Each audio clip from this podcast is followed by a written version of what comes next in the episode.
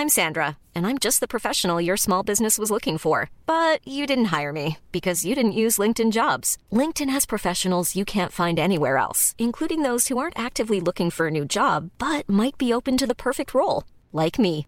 In a given month, over 70% of LinkedIn users don't visit other leading job sites. So if you're not looking on LinkedIn, you'll miss out on great candidates like Sandra. Start hiring professionals like a professional. Post your free job on linkedin.com/people today. Hey there, it's Michelle Norris. I'm host of a podcast called Your Mama's Kitchen. When I travel, I'm usually looking for a way to find a taste of home when I'm not at home. And one of the things I love to do when I am at home is entertain. And Airbnb allows me to do that. When I was in California recently, I rented a house that had a great kitchen. And when we were sitting around the table, we we're all thinking, we're in someone else's house. Someone could be in all of our homes as well. If you have a home, but you're not always at home, you have an Airbnb. Your home might be worth more than you think. Find out how much at airbnb.com/slash host. Herzlich willkommen bei Pool Artists.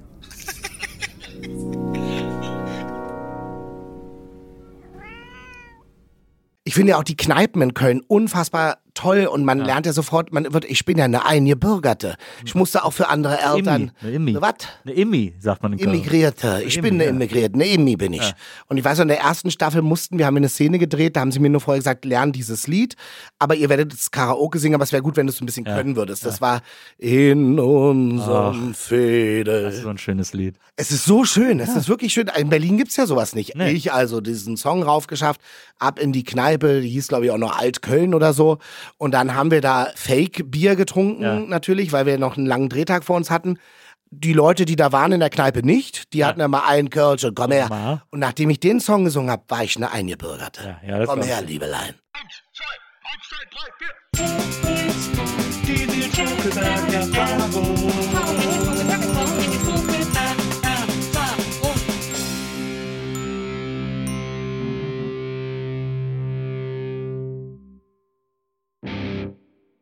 Hallo, liebe NBE-ZuhörerInnen. Herzlich willkommen zu einer neuen Folge der Nils Bokelberg-Erfahrung. Und ich freue mir einen Ast ab über meinen heutigen Gast. Äh, endlich ist er bei mir, endlich sind wir zu mir gekommen.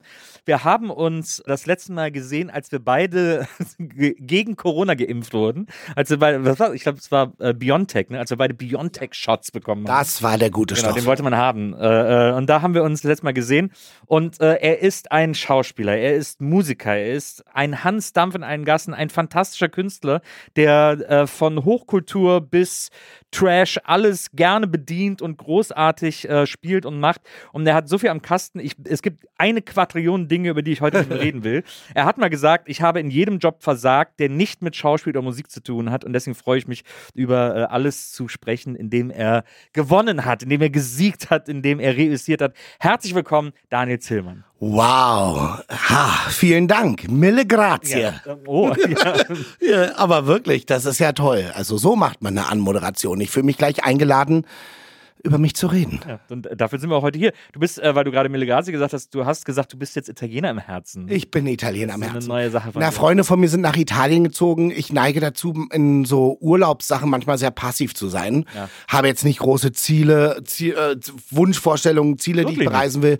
Nö, und finde es halt immer praktisch, wenn Freunde von mir ähm, irgendwo hinziehen. Also jetzt halt nach Italien. Und ich habe mich halt dort in Ligurien verliebt und äh, sage, jetzt bin ich Italiener im Herzen. Ganz einfach. Hast du auch schon so äh, Duolingo oder so im Handy, um Italienisch zu lernen? Leider, nicht. also ich habe Duolingo im Handy, aber ähm, so viel passiert da noch nicht. Ich mache da gerade, also ich kann eigentlich ganz gut Italienisch, aber ich frisch das damals Ja. so wieder auf und will so ein bisschen Grammatik drauf schaffen und so. Und das ist, da ist ja dieser Vogel, der einen die ganze Zeit so krass man ehrlicherweise sagen. Ja, nee, da, das möchte ich nicht. Da, da fühle ich mich jetzt gerade nicht imstande zu. Ich möchte das nicht. ich äh, ich vermeide diese App jetzt erstmal, bis ich irgendwann, bis ich bereit bin. Ja, da tust du gut dran. Da tust du, glaube ich, gut dran. Du bist ja richtiger Berliner, du bist ja echter Berliner. Äh, lustigerweise im gleichen Jahr geboren wie meine Frau, aber während sie äh, quasi hier in Ostberlin in der Corina Straße aufgewachsen ist, bist du in Westberlin aufgewachsen. Ja. Essen-Rixdorf, glaube ich, ne? Die ersten Jahre in Rixdorf und da haben auch meine Eltern geheiratet in so einer ganz kleinen Kapelle am Richardplatz. Und dann äh, sind wir an den Stadtrand gezogen. Nach Rudow. Ja. Ja. Aber wie alt warst du da, als ihr da hingezogen seid? Also war es noch egal oder? Ja, ja ich war, glaube ich, drei, drei, vier. Ähm, das ist noch nicht so schlimm. Nee, das ist, nee, nee, auf gar keinen Fall. Und ähm, als ich in Rudo war, habe ich immer gedacht, wow, also da, wo Rixdorf ist, da, wo Neukölln ist, wo diese äh, S-Bahn-Brücke ist, Grenzallee, Ja. äh, nach der Grenzallee, S-Bahnhof Neukölln, da fängt die Stadt an. Ja. Das war für mich die große Stadt. Da waren wir shoppen in der Karl-Marx-Straße, da war dann irgendwann Karstadt am Hermannplatz. Ja, Da gab es ja auch vor, war noch der äh, Hertie, glaube ich, ne? Hertie war da. der Sparkasse beim Ja. Schwimmbad, da war der Hertie und da gegenüber war der C&A. Genau. Äh, glaube ich noch. Und, Ja. äh, genau. Ja. ja, Ich finde das äh, toll, Menschen zu treffen, die in dieser Stadt aufgewachsen sind. Das sind ja nicht mehr so viele, muss man ehrlicherweise Ja, das sagen. ist wirklich so, dass ich, äh, wenn mich Leute frage, fragen, wo kommst du denn her? Und ich sage immer aus Berlin. Ja, ach so, äh, ja, aus Neukölln. Wie? Äh, ach so, ja, aber wo kommst du? also ja. wirklich, ja, wo ich denke, hä, das kenne ich eigentlich nur, äh, also diese Fragen stellt man eigentlich äh, immer nur Leute, die ich kenne, die irgendwie äh, POC sind oder sowas und die sagen halt, äh, naja, es, und ich sag halt, ich finde es halt komisch, weil es ist ein Riesenbezirk, in dem halt sehr viele Menschen geboren werden. Und äh, die Leute finden es aber immer merkwürdig, sagen, wie echt, da bist du aufgewachsen? Ja. Und Neukölln ist halt so riesig, ist mir neulich wieder aufgefallen, diese ganzen Randbezirke, Ja. Buko, Britz und sowas, Ja. das ist ja alles gar nicht mit Neukölln, Karl-Marx-Straße oder Sonderlee zu vergleichen. Assoziiert, ja, absolut. Ja. so Britzer Gärten und so. Aber selbst, ich meine, selbst Rixdorf, wenn man da Ja. einmal dann von der äh, Karl-Marx-Allee eine Straße da eben zum, zum Richardplatz nach Rixdorf fährt, dann denkt man sofort, hä, ich bin irgendwie in so einem böhmischen Dorf oder Ja, so. Und, naja, so äh, ein Mittelalterdorf, da genau. sind auch manchmal Kutschen, es gibt so kleine so Schmied gibt's Bauernhöfe. da, glaube ich, sogar noch. Schmied, Platz, richtig ja. mitten auf dem Platz, da wo der Weihnachtsmarkt ist. Ja, das ist, da ist so ein bisschen die Zeit stehen geblieben. Das ist schon sehr schön. Ja, das, ich finde das auch sehr schön. Und da wohnst du aber jetzt wieder, ne? Da wohne ich jetzt wieder, genau. Seit acht, neun Jahren. Ist Ja. doch immer, dieser Weihnachtsmarkt, der ist ja nur ein Wochenende. Geht gar nicht mehr. Also ich finde, das geht gar nicht mehr. Du erstens, du kommst aus der Haustür raus und denkst immer, ah, okay, jetzt ist Weihnachtsmarkt, weil in dem Moment sind wirklich alle Straßen voll und ganz Berlin ist gefühlt da und dann gehst du da hin und denkst dir irgendwann, nee. Also ich gucke mir den Weihnachtsmarkt von weitem an und denke, okay, das war's. War, war schön, aber es ist mir ein bisschen zu voll. Ich gehe seit letztem Jahr nicht mehr hin. Also ich bin Ja. vorher immer, ich habe ja auch eine Zeit lang in Neukölln gewohnt, Ach. äh, in der Reuter-Ecke Boddin. da Ah, ja. Und dann bin ich immer zu diesem Weihnachtsmarkt gegangen, weil ich den super fand. Der war ja so, dadurch, dass der nur ein Wochenende ist, und das ist ja, das muss man ja dazu sagen, der ist ja wohltätig. Also da sind ja alle Stände von wohltätigen Vereinen und alle Das Stände. wusste ich zum Beispiel ja, ja. gar nicht. Ich gehe da immer nur hin zum Fressen. Das ist so eine Art Charity-Weihnachtsmarkt. Also alle, Ja. alles, alle, da sind nur so wohltätige Organisationen, die da verkaufen dürfen. Deswegen, ich fand den immer super, aber jetzt ist der, das geht echt, das ist krass. Ja. So Lonely Planet, der stand wahrscheinlich mal im Lonely Planet oder so. Ich, ja, das ist Wahnsinn. Also es ist wirklich, äh, die zwei Tage sind wirklich Ausnahmesituationen. Situationen. Da gibt's ja, aber da gibt's so viele geile Sachen, finde ich. Also ich liebe diese Ecke so sehr. Da gibt's so einen ganz alten Schnapsladen, die, glaube ich, auch selber Schnaps machen. Der ist in der Richardstraße. Genau. genau. Oh, wie heißt der denn nochmal? Platz zu. Da gehe ich öfter mal hin. Du gehst rein und es ist wirklich so eine verrauchte Ja. Bretterbude eigentlich und ein ziemlich leerer Laden. Und da sitzen dann immer Leute mit vergilbten Bärten, die da auch, glaube ich, eine nach der anderen äh, wegbarzen. Und äh, ja, und wat, wie kann ich dir helfen? Und dann gehst du rein und sagst, ja, äh, ich suche gerade irgendeinen für einen Onkel einen bestimmten Korn, der mag aber das. Was mag er denn so ungefähr? Und dann sage ich, ich komme gleich mal wieder. Und dann gehen die durch so eine Luke, glaube ich, und dann in den Keller und dann kommen die wieder und haben so ganz alte oder gute Flaschen von irgendwas und ähm, verkaufen dir das dann. Oh Gott, wie heißen die denn nochmal? Sommerfeld. Das kann sein, ne? Sommerfeld, glaube ich. saugeilen Laden. Das ist super. Also auch, wie gesagt, die machen auch, setzen auch selber Schnäpse an und, und Ja. Liköre und so. Und die sind, das liebe ich sehr. Dann gibt's äh, auf der Ecke am Richardplatz diesen Schnitzelladen. Ja, Luis. Auch sehr gut. Auch sehr äh, gut. Auch sehr lecker. Und was, äh, was, äh, was mochte ich denn noch so in der Ecke? Es gab irgendwie so zwei, drei Sachen. Also es gibt so eine, äh, jetzt wird's ganz kompliziert. Mhm. Ich glaube, es gibt hinten so einen Biergarten. Und Villa Rixdorf. Genau. Und neben dem Biergarten ist so ein Durchgang Mhm. und da kommt man auf so einen Hof, wo so, ich glaube, das sind so alte Kutschenhäuser, wo Leute so Wohnungen reingebaut haben. Das ist so Die schön. denke ich immer sind so schön. Das ist wirklich schön. Also es ist wirklich richtig schön. Oh Gott, wie heißen die nochmal? Die blablabla Gärten Ja. da hinten. Und auf der anderen Seite quasi, auf der anderen Straßenseite sind auch, so- also wenn man da in die Hinterhöfe geht, sieht man wirklich so alte kleine Bauernhäuser. Und da ha- kannte ich Leute damals, die da gewohnt haben, die da aufgewachsen sind. Die haben dann auch immer so Hauspartys gemacht. Ja. Und das war immer ganz lustig, weil, äh, weil das halt immer war wie in, einem, wie in einer anderen Stadt. Das war wirklich wie auf dem Land. So Total. kleine Bauernhöfe. Ja, total. Finde Ja. ich, Finde ich auch. Also, es, man wirkt, also wenn man es nicht kennt, Rixdorf, Richardplatz, einfach mal da irgendwie eine Stunde Ja. rumspazieren, da sieht man die tollsten Sachen. Das ist wirklich Das lohnt sich. Zeitreise, so finde Ja. ich. Das, das finde ich ganz toll. In Rudo aufgewachsen. Jetzt sagst du, Rudo so ein bisschen JWD irgendwie Hm. und ähm, nicht so richtig viel gebacken. Das ist dann, das ist so Richtung äh, Schönefeld da hinten, oder was? ne? Ja, das ist eigentlich, ähm, jetzt kennen das immer viele Leute, weil die dort zum Flughafen fahren. Also muss man halt durch Rudo durch, Ja. wenn man äh, von Berlin kommt.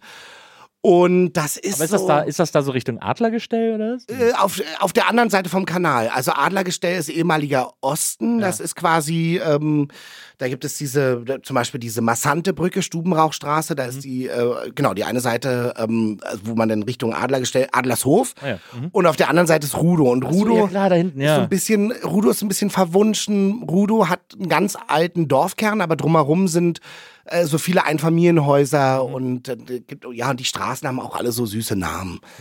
Und da haben deine Eltern ja dann auch ein Haus gebaut. Genau. Da hattet ihr dann euer eigenes Haus. Ja. Das ist natürlich, und deine Eltern beide Krankenpfleger. Ja. Äh, und das ist natürlich total geil, dann sich ein Haus zu bauen. Total geil und auch damals haben sich die Leute gefragt, wie kriegen die das hin mit einem Krankenpflegegehalt, aber Und da ähm, ging das noch. ja, die konnten, die können auch einfach mit Geld gut umgehen. Das ist nicht so Beneidenswert. Das, das Ja. machen meine Eltern auch mal. Ja, Da seid ihr, also du hast noch eine jüngere Schwester. genau. Und deine Großeltern sind da auch mit eingezogen. Ja, wir waren alle zusammen in einem Haus und hatten äh, insgesamt zwei, ne, insge also äh, zu, ja, zwei Hunde, eine Katze und äh, je nachdem, dann sind hier und da mal ein paar von denen gestorben, kamen wieder neue dazu. Also Haben, haben deine Eltern auch mal Haustiere ausgetauscht, ohne dass ihr es gemerkt habt? So nee, das hätten, das hätten wir gemerkt, aber wirklich. Ja, aber wir hatten Hamster, hatten wir auch. ja.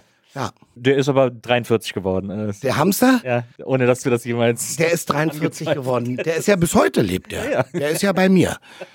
Bis, äh, wie, hieß, wie, wie hießen die Hunde denn? Äh, Nora und Shira, die hießen schon so. Und äh, Shira fand ich aber cool, weil ich so ein He-Man und äh, Shira-Fan She-Ra, war. Princess of Power? Und Shira, Princess of Power, deswegen fanden wir das total cool. Die waren Husky, aber ein Husky mit braunen Augen. Aber Huskies sind so, sind so schön treu doof, ne? Na, die sind so, na, die sind, haben die, vor, die haben vor allen Dingen ihren eigenen Kopf und rennen immer weg. Ich weiß noch, dass die ständig, wenn wir aufs Feld gegangen sind, weil Rudo ist ja auch umgeben von Feldern und das war ja das Tolle, als dann die Mauer fiel, konnte man quasi nach Brandenburg und da, wo Großzieten und so, ne, also ist, da sind ganz viele Felder und da kann man plötzlich aus der Stadt, die ja in Rudo schon nicht wirklich sehr äh, einprägsam vorhanden ist, kann man da aufs Feld gehen und dann ist man wirklich so im, im Nirgendwo. Und das ist irgendwie schön. Da hatten wir so in den 90ern auch so California Suburban Vibes. Also ich habe nie geskatet, um Gottes Willen, aber viele um mich herum. Und das war dann immer so, dass man sich so ein bisschen gefühlt hat wie in so einem, weiß ich nicht, oder wie bei Kids oder so. Ja. In, ja. Wie bei Kids. Naja, so, na gut, nicht ganz ja, so. Da waren ja so viele dieses, Drogen. dieses hedonistische Ja, Jugendgefühl. irgendwie. und auch so, ja, und auch so, ja, ich weiß nicht, ist das, das war wahrscheinlich noch Generation X, äh, so ein bisschen auch so, ja, ja, so ein bisschen nihilistisch, ähm, Vorstufe von Emo, äh, Gesellschaft ist scheiße und die Boomer-Generation ist scheiße, die haben uns eigentlich nur verarscht. Ich glaube, so dieses Gefühl und dann in Rudo, das hatten wir, ich war aber immer so ein bisschen eher äh, immer so optimistisch. Ich habe auch früher so viel Ska gehört und so. Ich wollte immer, ich brauchte immer so ein bisschen Power irgendwie ähm, und so positive Vibes und fand das eigentlich immer ganz schön, wenn ich da irgendwie, wenn wir da so Partys hatten und dann die Musik gespielt haben, habe ich dann immer so Ska mitgebracht auf CDs oder Kassetten. Also, was war denn deine liebste Ska-Band? Also ich muss schon sagen, No Doubt. Also ich bin ein ganz großer No Doubt-Fan, weil Gwen Stefani in mir so Waren ja Erweckungs... früher noch, vor dem Hit noch so richtig Ska. Die waren äh, also richtig Ska, die waren schon immer so ziemlich äh, gemischt mit so vielem, aber die haben ja, also da war ja Funk auf dem ersten Album, ist ja ist sehr funkig ähm, und äh, später kam dann Punk und, und Rock dazu und dann halt zu dem dritten Album Tragic Kingdom auch so viel New Wave und also wirklich Pop und äh, ist unfassbar gut gealtert, finde ich. Ich habe meine erste Ska-Erfahrung gemacht mit einer, aber es muss so, das muss so Ende 80er, Anfang 90er gewesen sein, gab es eine deutsche Ska-Band, eine deutschsprachige Ska-Band aus Münster. El Bosso und die Ping-Pongs hießen die. Ah, nee, die kenne ich Und nicht. den war ich tierischer Fan. Das Ja. war, ich dann ein großer Ska-Fan. Und dann haben die in Köln gespielt, war so ein Ska-Festival in Köln mit so verschiedenen Ska-Bands. Und dann äh, bin ich dahin, war mega aufgeregt, gedacht, oh geil und so, weil ich finde die Musik super. Und dann äh, haben da die Leute so getanzt und gepokt und gestagedived. Und dann bin ich auch, das war in der Live Music Hall, bin ich auch auf die Bühne zum Stage-Diven. Geil. Und dann äh, mein erstes Mal Stage-Dive und dann habe ich Anlauf genommen, bin losgerannt. Und was ich nicht gesehen habe oder dann im Augenwinkel ist, zur gleichen Zeit ist oder eine halbe Sekunde vor mir ist auch schon einer gesprungen. Oh. Und dann sind alle zu dem und es war nicht so voll. Dann sind alle zu dem. ist gut. Dann bin ich voll auf der Fresse gelandet. Albtraum. Nie wieder gestagedived. Ja, Albtraum. Ich habe das einfach, einfach, ich hatte ein paar Mal so äh, Momente im SO36, weiß ich noch, da waren ja manchmal so Hardcore, Ska-Punk oder weiß ich was, Events und Konzerte. Und ich weiß ja, das krasseste, was ich damals gesehen habe, war, glaube ich, ich glaube, Suicidal Tendencies, so eine Sehr gute Band. Oh, ja, aber das gut. war so, ich stand ganz hinten und habe gesagt, what the fuck? Also das war ja wirklich wie, also nicht wie eine Schlägerei, aber es war schon äh, sehr, sehr, also da ging es schon richtig äh, ab. Und ich glaube, das war das Lustige, die hatten nämlich, eine, ich war da wegen einer anderen Band, das war so ein Mini-Festival. Und ich glaube, wenn ich es jetzt nicht vermische, die Vorband war Dancehall Crashers. Das war eine Ska-Band mit zwei äh, Frauen, die so in Harmonien gesungen haben, so ein bisschen 50s. Und das war aber so richtig upbeat und so richtig, ja, unfassbar geil. Und ich glaube, deswegen war ich da und danach war ich nur noch, what the fuck? So. Ich bin leider nie mit diesem Look warm geworden. Ja. Dieser Ska-Look, der war immer so ein bisschen. Der englische, der, der Rude Boy Ska-Look oder ja, der auch so California? Die, auch, so, auch so die Frauen, die dann immer so Strähnen an Ja. der Seite, an der Schläfe so runter Was schon so. Euskin-mäßig manchmal ist so. Ja, ja. Sie Das so, fand ich irgendwie immer ein bisschen. ja, ja. Nö, das finde ich auch, das hat, das fand ich eher strange. Ich hatte so FreundInnen in Mhm. Brandenburg und die haben wir dann besucht in, ich glaube, Templin. Und da gab es so ein Haus und das war eigentlich so ein Jugendclub. Ja. Und in diesem Jugendclub gab es dann so Ska-Konzerte. Und da sind wir mal hin, weil da haben wir eine Band gesehen, The Butlers.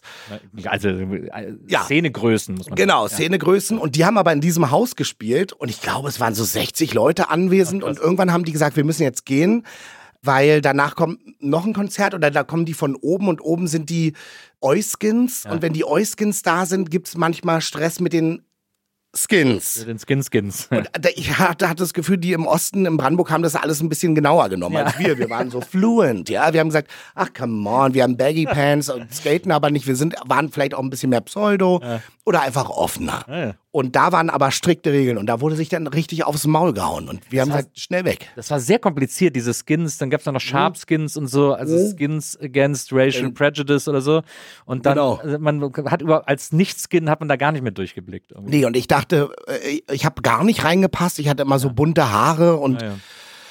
Keine Ahnung, war einfach irgendwie so ein bisschen für die wahrscheinlich so ein Freak und die haben tendenziell, glaube ich, eher über mich gelacht und ich habe auch gesagt, äh, das ist dann doch mir, mir persönlich eine Spur äh, zu hart. Ja, war nichts für uns. Nee. Du bist ja, äh, wie gesagt, 81 geboren. Ja. Das heißt, du hast ja den Mauerfall schon so ein bisschen miterlebt als Kind. Ja, habe ich. Du hast gerade eben schon so erzählt, plötzlich konnte man in Rude auch aufs Feld ganz raus und so.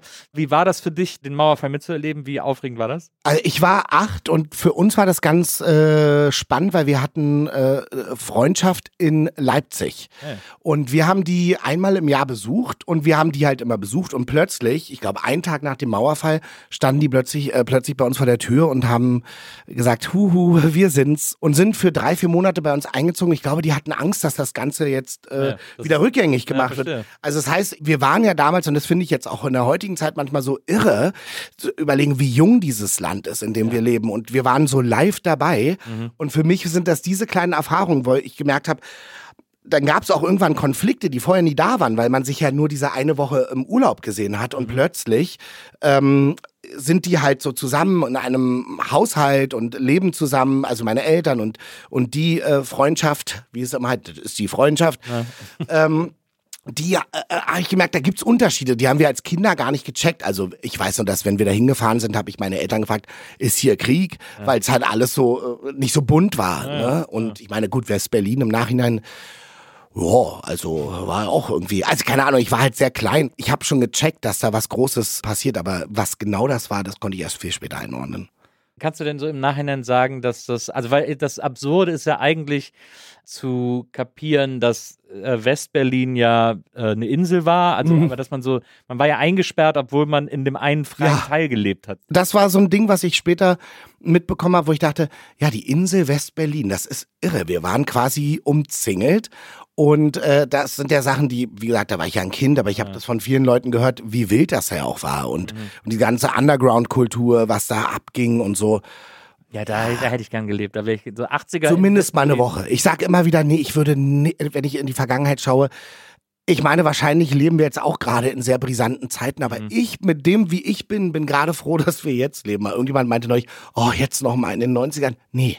Eine 90 brauche ich auch Oder nicht mehr. 80er, 80er für eine Woche. Ich würde so back, in, Ja, also back to the 80 future mäßig Anfang mal zurück. 80er Kreuzberg irgendwie so, das, da wäre ich schon Ja. wa- saugern dabei gewesen. Absolut. So aber im mal gucken. Alter quasi. Ja, und dann denke ich immer so, natürlich waren die Leute ja auch sehr progressiv, aber würden wir es von unserer, aus unserer heutigen Perspektive auch so sehen, würde ich mich da so wirklich wohlfühlen? Das weiß ich dann auch immer Ich glaube nicht. schon, ich glaube schon. Weil da Ja, ist so, da, da war so eine, so eine kreatives, so ein Britzeln, Ja, ja. Luft, dass man irgendwie gut, dass Ja, alle das irgendwie so stimmt. gemacht haben. Das Flirren, was heute so ein bisschen fehlt, heute hast du das Gefühl, es ist einfach aggressiv Mhm. und man schlägt aufeinander ein. Aber ähm, ja, ja, damals war das schon so, dass man denkt, ja, das erzählen ja auch die ZeitzeugenInnen, die erzählen ja auch, die sagen, das ist was gewesen, was in den Clubs passiert ist. Das war wirklich special, weil du hattest wirklich das Gefühl von, wenn heute Leute von äh, Safe Spaces oder sowas reden, die waren vielleicht nicht besonders Safety Spaces, weil da wurde sich ja auch, glaube ich, ziemlich oft geprügelt.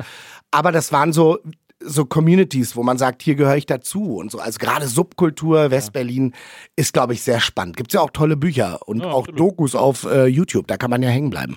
Gibt's, gibt's irgendeine Zeit und einen Ort, wo du sonst noch gerne gelebt hättest? Mm, nee, also ich habe neulich so ein Ding gehabt zwischen den Jahren. Da weiß ich auch nicht, was da mit mir los ist. Da werde ich immer immer besonders drauf. besonders spirituell oder so. Ich, ich habe gemerkt, so, ich habe mir eine Serie angeguckt, The Serpent Queen. Die, da ging es um Katharina di Medici, die äh, an den französischen Hof verheiratet wurde und eigentlich ihre Geschichte, und die wird ja bisher so immer auf Wikipedia oder in irgendwelchen Artikeln oder in den Geschichtsbüchern als so eine krasse Herrscherin äh, äh, dargestellt. Und in der Serie ist so ein bisschen die Perspektive, dass sie das eigentlich alles macht aus so einem Überlebenstrieb. Und das ist natürlich dann schon wieder ein feministisches Werk, das ganze Ding. Und ich bin da hängen geblieben und dachte so, what the fuck? Auf einmal will ich da leben, weil die Serie so sexy gemacht war. Also die vierte Wand wird ständig durchbrochen. Dann wird auch, ich glaube, ähm, Diane de, äh, ich spreche die Namen immer völlig falsch aus, Diane de Poitiers, das war quasi die, die Mätresse des Königs, also die, die Konkurrentin von Katharina de Medici und ähm, die, die, äh, die heimliche Herrscherin eigentlich war und Strippenzieherin. Die, all- also da geht's viel so um Macht und Intrigen und das ist aber unheimlich klug geschrieben. Und da dachte ich die ganze Zeit, oh, also die Outfits sind toll, die, die, die, die also es waren auch so It-Girls irgendwie, aber das war irgendwie, also ich weiß nicht, ich hatte kurz das Gefühl, zumindest möchte ich sowas mal wieder spielen. Aber du wirst halt nur 40. Das ist ja immer so die Ja, Scheiße du bei wirst nur 40, alten dass, Dingern. wenn du dir die Lebensgeschichten anguckst, denkst, ach so, ja klar, wirst du mit 14 verheiratet, weil du bist ja mit 40 tot. Also das ist ja wohl logisch. Und dann kommt noch irgendwie irgendeine Krankheit dazu. Genau. Um Gottes Willen. Ja, stimmt, da sterben ja auch die Kinder auch, alle so, weil alles Ja, ganz. gut, aber da ist natürlich auch so viel, da will man nicht leben. kreisrunde Stammbäume und so. Da Ja. haben die Kinder keine großen Ja, das stimmt. Da, da, äh, ja. ja, das äh, kommt da auch vor. Da, da empfehle ich sehr äh, den Podcast Kill Royale, den ich mit Bernie Meyer gemacht habe. Da geben, sprechen, wir, auch über die Medici und so. Mhm. Ah ja. Die suchen auch so diesen äh, alten Königinnen, die heute als so Despotinnen dargestellt werden, so ein bisschen Ah. äh, Gerechtigkeit widerfahren zu lassen, indem wir die Gut. Mal so ein bisschen gerechter erzählen und so. Deswegen bin ich da so ein bisschen im Stoff drin, weil ich da Ja. mich nicht so viel mit beschäftigen musste. Aber ja, also ich, ich, ich denke ganz oft, ich hätte es auch so super gern so in den 70ern in New York, so zur Disco-Hochzeit. Absolut. So Aus dem Studio dabei. 54 habe ich, das war, das war, das war auf jeden Fall so ein Sehnsuchtsort für mich als Teenager, auch als ich mich so entdeckt habe in meiner Sexualität und Persönlichkeit, wo ich gemerkt habe, ah, das ist doch was, das ist irgendwie interessant, das ist glamourös, sexy, ein bisschen gefährlich. Ja. Und ja, da habe ich mich als Teenager, ähm, da auch so Velvet Goldmine oder sowas, die so die, die Filme und die Glam. Soundtracks, Glam und sowas, wo ich gedacht habe, wow, das ist auch so undeutsch. Also wir hatten das, wie gesagt, in Westberlin auch, wenn man da mal schaut, ne? Natürlich. Gibt es Persönlichkeiten, aber ich fand Rolf das. Eden. Rolf Eden zum Beispiel. Was soll man lange Robi reden? Gehen wir ins Big Eden. Ja, genau, zum Beispiel, ja, stimmt. Da hatten wir unser Studio 54. Eben, sogar so ein, sogar so ein Saturday Night Live Fever Dancefloor mit so leuchtenden Bodenfliesen. und da erzählen immer ganz viele Leute, die ich kenne, die ein bisschen älter sind, die erzählen mir wirklich äh, gute Anekdoten. Ja. Und da gab es auch das Jungle und so, das ist jetzt äh, nicht Big, äh, Rolf In, aber ja. äh, das Jungle und Sound und so, klar, David Bowie. Du, da gab es schon auch Sachen. dann da, und dann gab es noch das, äh, aber wie hieß es nochmal, ähm, da wo jetzt der Wintergarten ist, war war äh, Quartier Lateng. Achso, Quartier Lateng, genau. Davon erzählen ja meine Eltern, Das genau. war auch ganz toll gewesen. Und dann gab es noch so einen Schuppen in Kreuzberg, das war die Dachluke. Da haben sich meine Eltern kennengelernt. Die Dachluke am Mehringdamm. Das ist, glaube ich, das BKA-Theater. ah, ja, stimmt. Ja, ja da Sinn. musste man immer in den, weiß ich, wie vierten Stock hochlaufen. Boah, Und Ich, ich, ich bin jedes Mal, wenn ich da ins BKA-Theater gehe, ich gehe da sehr gerne hin, Ja. Jurassic Parker und so, immer Ja. herrlich zu sehen, aber diese Treppen, das ist wirklich. ja, ich, ich glaube, ich war zweimal da und habe gesagt, ich habe es jetzt gesehen, hier haben sich meine Eltern kennengelernt. Bye. nee, aber nein, nein, ich wohne auch ziemlich weit oben. Ich bin es gewohnt, Treppen zu steigen. Ich bin sehr sportlich. Ja, ja, ja, das, äh, na klar, wenn man, Sag wenn jetzt man immer äh, Treppen steigen muss, Ja. das ist ja, das trainiert gut. Na, sicher, Also wadenmäßig ist man dann immer ganz Badenmäßig, ja eben. Und Kondi. Ja. Und Kondi, und Kondi, na klar. Ja, das alte Berlin, klar, haben wir beide nicht miterlebt, aber äh, äh, ist, schon, ist irgendwie schon sehr aufregend. Dann in den 90ern in Berlin aufzuwachsen. Ich war, äh, 90er ist auch das erste Mal, dass ich hier war. Ja. Das war ja, muss man ja ehrlicherweise sagen, die Stadt war wirklich ein Abenteuerspielplatz. Ne? So nach dem Mauerfall war plötzlich all bets are off, alles war möglich. Ich glaube, was in Prenzlauer Berg zum Beispiel abging, also ich habe das auch Mitte, so Eimer Mitte und, so, und die, diese ganzen, auch diese leerstehenden Wohnungen, die man so halbwegs besetzt hat und 100 Mark gezahlt hat für so 200 Quadratmeter Lofts, wo, okay, keine Heizung, aber hallo, wir hatten eine freistehende Badewanne. Irgendwie sowas. Also es sind so die Geschichten, die ich höre. Und ich weiß noch, das, was wir mitbekommen haben, auch als ich ausgezogen bin in, ähm, in meine ersten WGs, das war dann in Neukölln.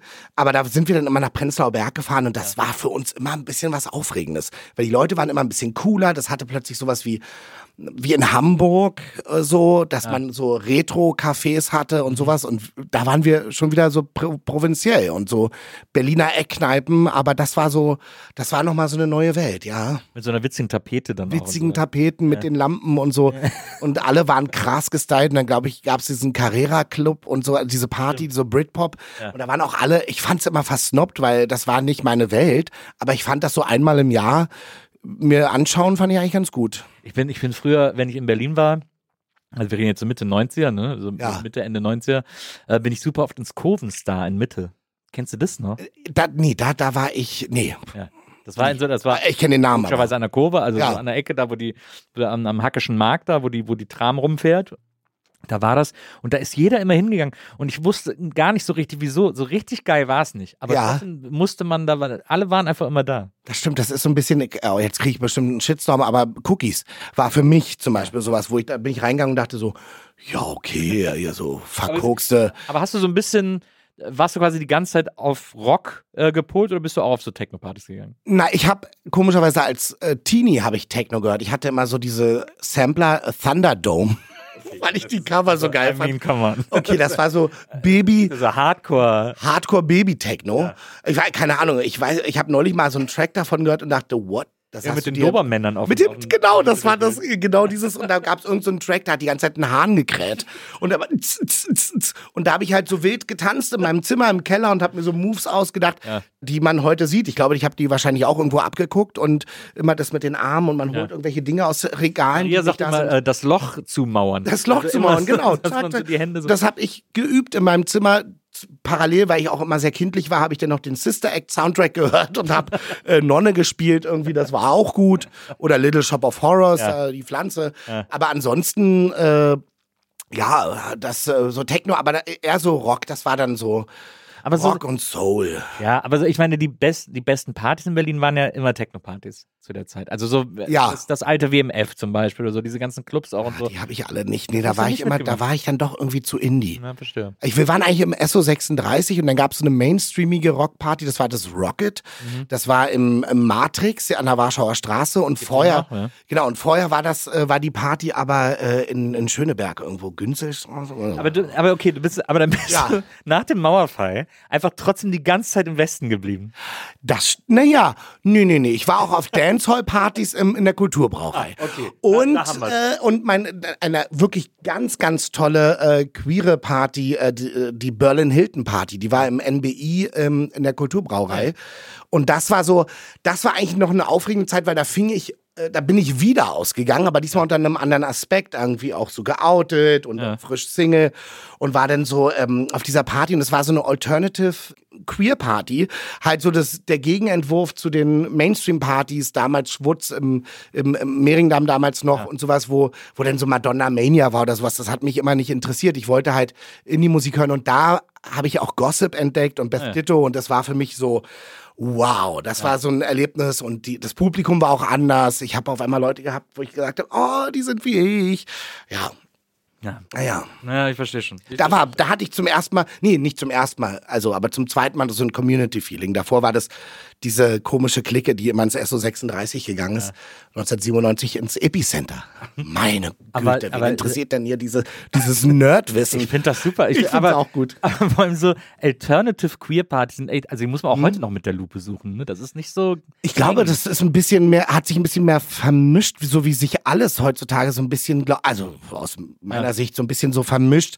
So, ähm, aber das war wirklich so, da war so klar, hey, wir machen was anderes. Da kannte ich auch die DJs oder DJs und so und das waren immer Leute und da waren auch, es war sogar mal Paris Hilton da. Ich, da haben alle dann so Fotos mit Paris Hilton gemacht. Weil die gesagt haben, Party Berlin Hilton hieß, Ja, oder? Berlin Hilton, ja. Und die war vorher im, ich weiß gar nicht, das war, gab es einen Hilton in der Danziger Straße? Also wahrscheinlich, es gab irgendein Hotel Mhm. In der Danziger Straße und Wo denn in der Danziger? das weiß ich nicht, da ziemlich weit oben, fast Eberswalder. Und da war der zuerst, der Ja. Club und äh, oder die Party und deswegen hat die sich Berlin Hilton genannt. Naja, das ist Ja. auch wieder Wo war uninteressant. denn da noch? Das ist ja interessant. Wo war denn da noch? Vielleicht habe ich es mir auch ausgedacht. Oder Aber dann nicht? warten sie ja nicht weit zur Kulturbrauerei. Genau, und dann haben sie die umgezogen, wir haben gesagt, hey, wir brauchen eine größere Location. Also, und äh, wir hatten krasse äh, so, so, so Bookings, also da waren dann auf, auch gute äh, Leute, die da aufgelegt haben. Ja, das war schon, das war nochmal wirklich auch eine sehr intensive, schöne Zeit. Damit hätten wir den Ausgeh-Daniel auf jeden Fall genügend gecovert. Kommen wir doch mal zum Arbeits-Daniel. Ach, Äh, Du hast ja, äh, also es ist ja, ich finde das sehr cute, weil du in allen Interviews sehr geduldig immer wieder die gleiche Geschichte erzählst, weil du sie immer wieder gefragt wirst. Ich versuche jetzt so ein bisschen da drum rumzuschiffen und auf die und äh, dass es dich auch ein nicht bisschen drum Spaß macht. Aber du äh, hast äh, im Theater und deswegen da habe ich mich sehr darüber gefreut, weil uns das es gibt ja viele Dinge, die uns beide verbinden. Ja. Ne, Auch so diese Liebe zu diesem 80er Scheiß, dieses ganze He-Man, bla bla bla, diese 80er Nostalgie, die, da sind wir beide, da stoßen wir ins selber Horn. Ähm, aber auch, du hast angefangen äh, im Theater und deine erste Rolle war äh, der König auf der Suche nach dem Pfefferkuchenrezept. Und meine erste Rolle in der Grundschule war das Pfefferkuchenpferd Flakdarak.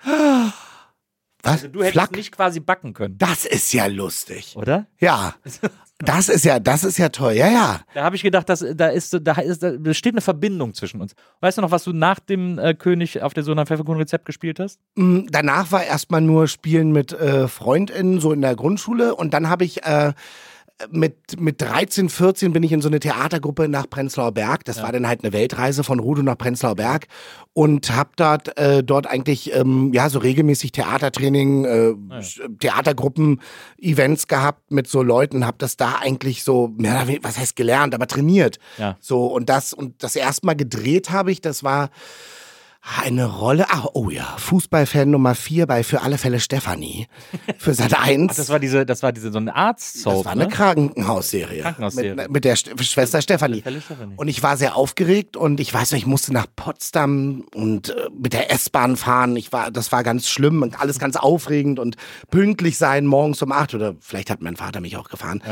Ähm, ich bin selber gefahren, klingt besser. Und, ähm, und, und saß dann da irgendwie und habe mich eigentlich von der Kamera weggedreht, weil ich auf einmal schüchtern wurde und nervöses Zucken bekommen habe und wir saßen in so einem wackelnden Boot und wir mussten so besoffene Fußballfans spielen. Und einer fällt dann ins Wasser und wird dann halt dann im Laufe der Folge von Schwester Stefanie ähm, behandelt. Und ich war aber so überzeugt davon, dass das jetzt losgeht, weil man hat mich ja jetzt im Fernsehen gesehen. Fußballfan Nummer vier. Fu- Fußballfan Nummer vier mit irgendeinem Schal äh, von hinten zu sehen, äh, äh, so ein bisschen konnte man mein Gesicht erahnen.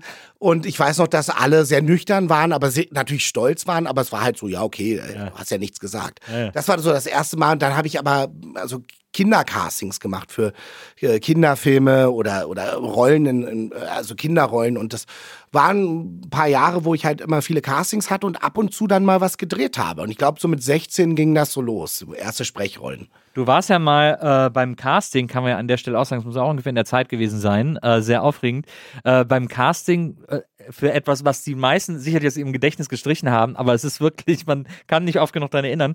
RTL, also Hm. äh, es gab eine Zeit, in der Sitcoms noch gar nicht so groß verbreitet waren. Da war das immer was Besonderes, wenn es mal eine Sitcom Ja. gab. Und damals war eine der großen besonderen Sitcoms eine schrecklich nette Familie, also El Bundy. Absolut. Und El Bundy war so ein krasser Hype in Deutschland, das kann man sich nicht vorstellen. Ich kann mich noch erinnern, El Bundy Partys. Das waren Partys, auf denen lief El Bundy und ein DJ aufgelegt. Okay. Die Leute sind da hingegangen, weil sie Wow. El Bundy-Fans sind. Es, es, es war eine Ja. Party-Reihe sozusagen. Das war, es war crazy. Also die 90er waren ja eh popkulturell sehr strange und Total. Ich weiß gar nicht, ob das gut, ich glaube, es ist nicht gut gealtert. Ja, aber ich habe ich finde es immer noch, es ist, er hat immer noch sehr gut geschrieben. Also ich, ich also ähm, spielerisch und so, das ist alles gut. Ich weiß nur, ähm, damals war der Arbeitstitel von dieser Show äh, Not the Cosbys, weil sie was machen wollten, was halt nicht so Liebe, also wo man nicht die, die liebende Familie darstellt, sondern richtig White Trash. Ja. Und ich finde, unter dem Aspekt funktioniert das ja wunderbar. Ich finde auch immer noch, also Jefferson Darcy mindestens ist immer noch ein genialer Charakter. Oh ja, äh, und Marcy Darcy. und Marcy Darcy. Die Das war mein Favorite. Diese, die Anal Neighbors irgendwie, die funktionieren super. noch, Absolut. finde ich. Ähm, auf jeden Fall, also diese, es gab einen unfassbaren Hype um diese Serie in Deutschland und alle Leute waren, was ist das, wieso wird da gelacht, was ist das für eine Art von Serie, Ja. Comedy, so schnelle Lacher, man kannte die Lacher auswendig, Lacher vom Band, bla bla bla. Das wurde äh, groß diskutiert, aber es war, glaube ich, die erste äh, amerikanische Sitcom, die hier so einen richtig großen Hype ausgelöst hat. Ähm, es gab natürlich schon deutsche Sitcoms, Herz und eine Seele und so, das gab es alles schon vorher, aber, aber das war so nach amerikanischer Art. Und es war so groß und so unglaublich, dass die Sender irgendwann gedacht haben, ja, das ist schon, das ist schon stark und so, das wollen wir auch. Und dann hat RTL Plus damals noch gesagt, wir machen jetzt auch nicht nur sowas wie eine schrecklich nette Familie, sondern wir machen eine schrecklich nette Familie auf Deutsch und haben diese Serie ins Deutsche übersetzt, also wirklich einfach nur Eins übersetzt. zu eins. Eins zu eins übersetzt und ins, also mit deutschen Schauspielern nachgespielt. Ja. Die Serie nachgespielt. Und das ist wirklich absurd. Ich, also das eigentlich müsste man es mal wieder gucken. Aber das ist, dass man sowas ins Primetime Ja. bekommt. Und ich glaube, das war sogar am Anfang ziemlich erfolgreich.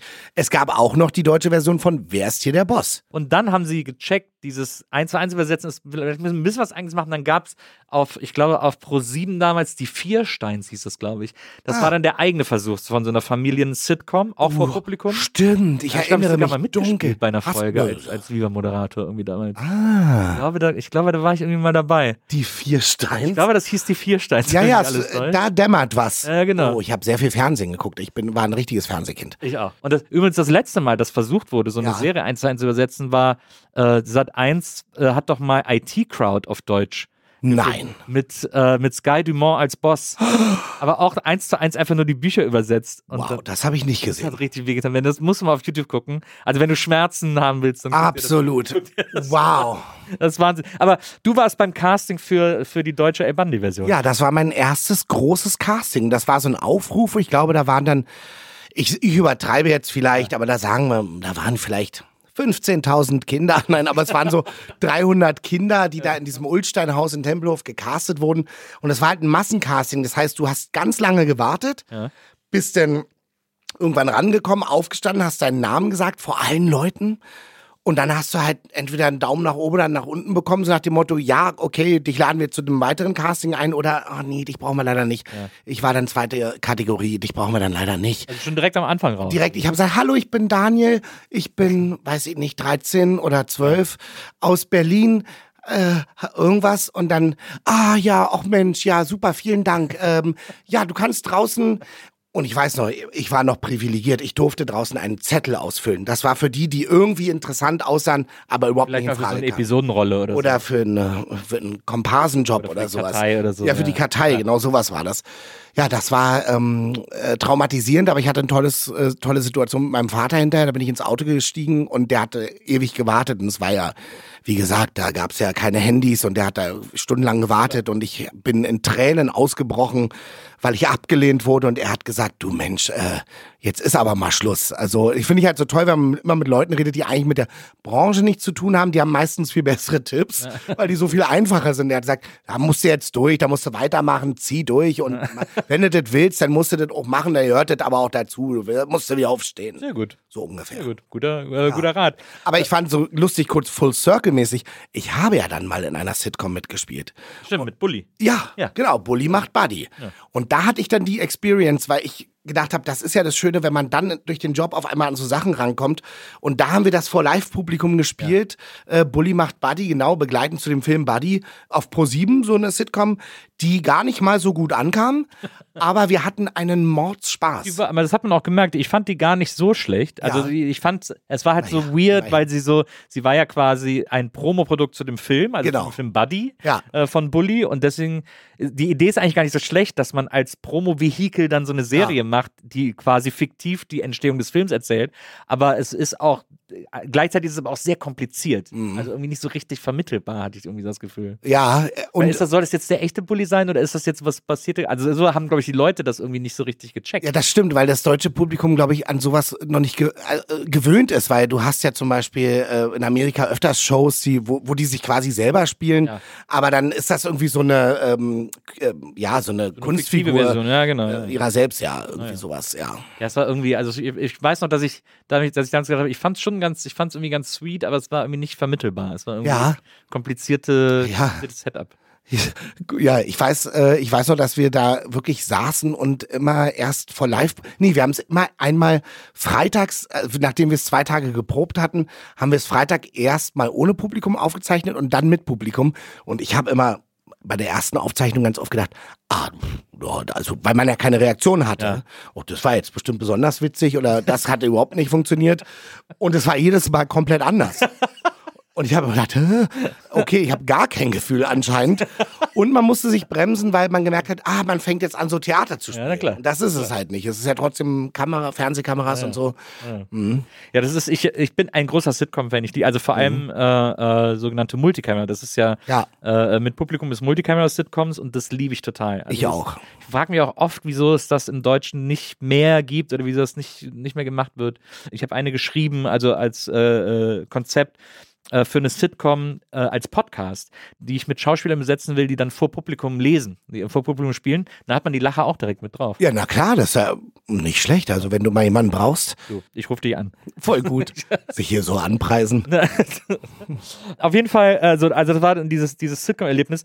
Auch lustig, dass deine Eltern, die haben dich schon, also beide Krankenpfleger, haben wir schon gesagt. Ja. Und natürlich jetzt so diese Showbiz-Welt, erstmal eher so ein weirder, Junge, willst du nicht was ordentliches lernen? Ort So ein bisschen, So. du bist doch auf dem Gymnasium, mach doch Abitur und äh, studier dann Medizin oder so. Du wärst doch ein toller Politiker. Und ich Arzt. wie kommt ihr denn darauf? Niemand will von mir regiert oder, äh, oder behandelt werden. Ich will sofort von dir regiert Jetzt, werden. jetzt, wo ich doch auch ähm, schon älter bin und sehr Also jetzt wäre verantwortungsbewusst, ich sehr froh, von dir regiert zu werden. das wäre eigentlich gut. Na, dann machen wir das. Na gut. Dann machen wir das. Sag alles ab. Erstmal Bürgermeister von Berlin. Oh ja, das wäre, da wäre schon sehr geholfen. Ähm, aber äh, sie haben es ja trotzdem auch immer supported irgendwie. Immer. Also meine Eltern haben mir nie Steine in den Weg gelegt und die haben ganz schnell gemerkt, da brenne ich anscheinend für irgendwas, wo ich ja sonst eigentlich immer so ein bisschen passiv war, wenn es um andere Dinge ging. Aber wenn es ums Spielen ging oder auch ums Singen, ich habe stundenlang in meinem Zimmer gesungen. Sie haben ja alles gehört, die Armen. Die mussten es ja ertragen.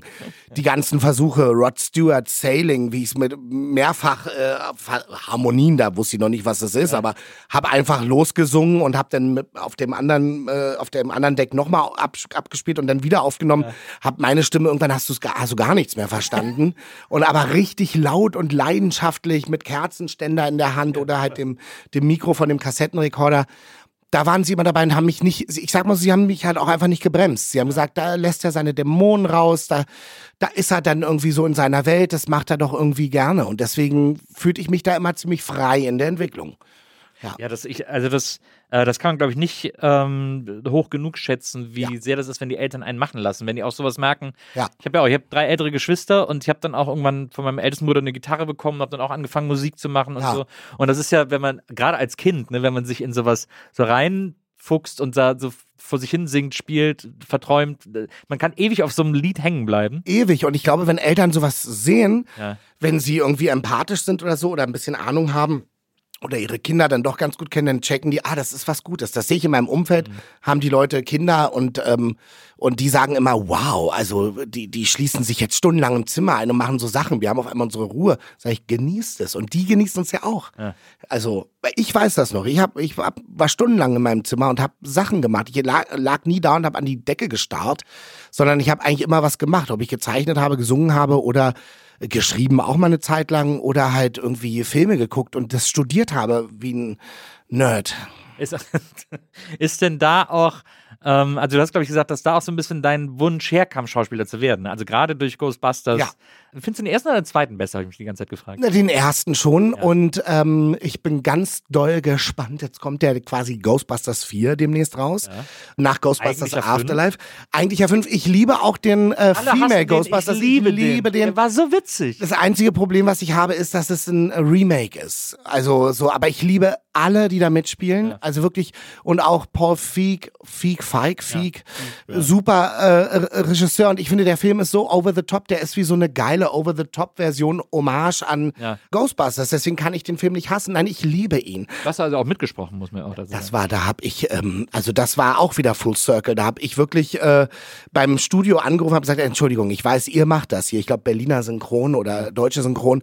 Habe gesagt, ey, äh, ich- ich habe das jetzt herausgefunden. Ihr macht das. Wer, wer ist Aufnahmeleitung? Ich, ich, ich muss dabei sein. Irgendwas bitte. Und dann kann ich ja auch schon Material sehen, weil wir warten seit über 20 Jahren Ja. äh, auf einen neuen Film. Und, ähm, und dann habe ich sogar vorgesprochen für den Oberbösewicht, habe überhaupt nicht gepasst, aber ich glaube, bis heute glaube ich, die haben das gemacht, um mir einen Gefallen zu tun, äh, damit ich das mir halt im Studio dann mal fünf Minuten angucken kann. Und ich stand auch wirklich da und da war, ganz gehypt. Und dann, ja, gab, kam, haben ja die Original-SchauspielerInnen haben ja Auftritte gehabt, also Annie Potts, die die äh, Sekretärin äh, bei Ghostbusters spielt, Janine, die hat ähm, einen Auftritt gehabt, ähm, ja, in einer anderen Rolle halt in dem Remake. Ja. Und da kam Feline Peters-Arnold, die Synchronsprecherin, die sie damals auch gesprochen hat. Und die hat ja diese Stimme, diese, ich kann es nicht nachmachen, aber das ist ja so sehr, die kann so sehr in die Charge gehen, ja, unfassbar, das ist für mich Kindheit.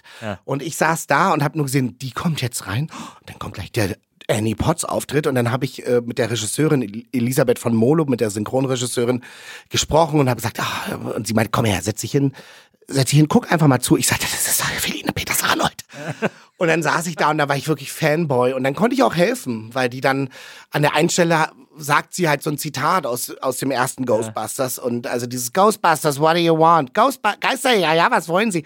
Und ich hatte es halt im Ohr, weil ich das halt als Kind 4000 Mal gesehen habe. Und dann saß, äh, saß ich da und habe immer hab gemerkt, wie die so strugglen, weil die gesagt haben, ich weiß gar nicht, wie klang denn das? Sollen wir jetzt noch mal den Film angucken? Wie war denn das? Das ist doch ein Zitat. Dann ich, ja, ja, Dann saß da das Lexikon. das Lexikon saß da, Wikipedia, und hat gesagt, Entschuldigung. Ich will kurz, ich will nicht stören, aber ich kann euch genau sagen, wie es geht. Ja. Und dann habe ich es vorgemacht. Toll. Das ja super. Das kann man ja als Jugendlicher auch, wenn man einmal einen Film äh, für sich entdeckt hat, dann kann man den einfach hundertmal am Tag gucken. Ja, das kann ich heute nicht mehr. Ich also ich, das ist vorbei, aber ich damals waren das Zufluchtsorte. Aber weißt du, was das bei mir auch ist, dass ich heute immer so denke, so, ah, ich, Lebenszeit ist auch kostbar, lass Ja. lieber neue Filme gucken. Ja, da, lass kenne. lieber neue Filme gucken und es ist auch wirklich, ich habe immer Angst davor, dass Dinge schlecht altern. Ghostbusters ist gut gealtert, das, äh, das weiß ich auch. Dann ist einfach äh, die Kamera auch, also das ist mir neulich mal aufgefallen, was für ein New York-Film das sowieso, deshalb darüber haben wir immer alle geredet. Aber ich finde, nee, also ich bin, ich gucke lieber neue Dinge und ähm, höre auch äh, gar nicht mal so viel alte Musik. Also ich habe neulich mal wieder eine Playlist rausgekramt, wo ich einfach so, so Sachen, die ich in den 90ern oder in den Nullerjahren am Anfang gehört habe und es funktioniert gut bis zu einem gewissen Punkt und irgendwann sage ich, wow, nee, ich brauche jetzt irgendwie neuere Sachen. Ja. Ja, Ich fand den zweiten Ghostbusters immer besser als den ersten. wegen Vigo. Ja, wegen Vigo und das war irgendwie, ich fand das irgendwie, ja, wegen Vigo. Ja, Der Prinz von Homburg. Vigo, die Geisel der Karpaten. Auch dieses, also wirklich, die, die, die Synchronisation ist ja auch irre. Aber Ja. ich mochte den zweiten eine Zeit lang auch mehr, weil der war poppiger und der sah ein bisschen mehr aus wie das, wie der Cartoon. campier, ja, Der ja. war mehr campy und äh, so, die war nicht so düster wie der erste Teil, Mhm. aber der erste Teil ist einfach besser gealtert. Ja. Bist du der, ich bin der Schlüsselmeister. Ist Ich bin der Torwächter, ja. genau. Genau. Ja. Bist du der Schlüsselmeister? Ich bin der. Die auch die ganzen sexuellen Anspielungen, die hat man natürlich früher nicht verstanden. Nee. Und äh, heute äh, schlacker ich heute manchmal noch mit den Ohren, wenn ich Ja, das ja. sehe. Und das, Die, ihr dürft nicht die Ströme kreuzen wegen ne, übereinander pinkeln und sowas. Das ist auch so, wo ich dachte, ach so. Ja, aber so Jungs, eigentlich so ein Jungshumor und wo man sich denkt, ja gut, äh, wow, ist echt ein bisschen doof. Aber es war irgendwie clever gemacht und Ja. gut geschrieben, gut improvisiert natürlich. das stimmt. Ja. Ist ja auch, ist ja auch äh, eine SNL, also eine Saturday Night Live. Könnte äh, man so sagen, eigentlich schon. Dan Aykroyd, der ja auch, ähm, der ja da fest im Ensemble war, genau wie Bill, Bill Murray, Murray äh, genau. Und die haben, die, Dan Aykroyd hatte die Idee zu Ghostbusters und äh, ja, und er hat mit Harold Ramis ja Egon Spengler gespielt. Oh Gott, dieses Fanwissen ist ja auch so. das Drehbuch geschrieben. Ja. Also äh, das auf jeden Fall irgendwie immer geguckt und als Inspiration gehabt. Ist es denn dann nicht zu einem gewissen Zeitpunkt irgendwie, mh, ja, wie soll ich das sagen?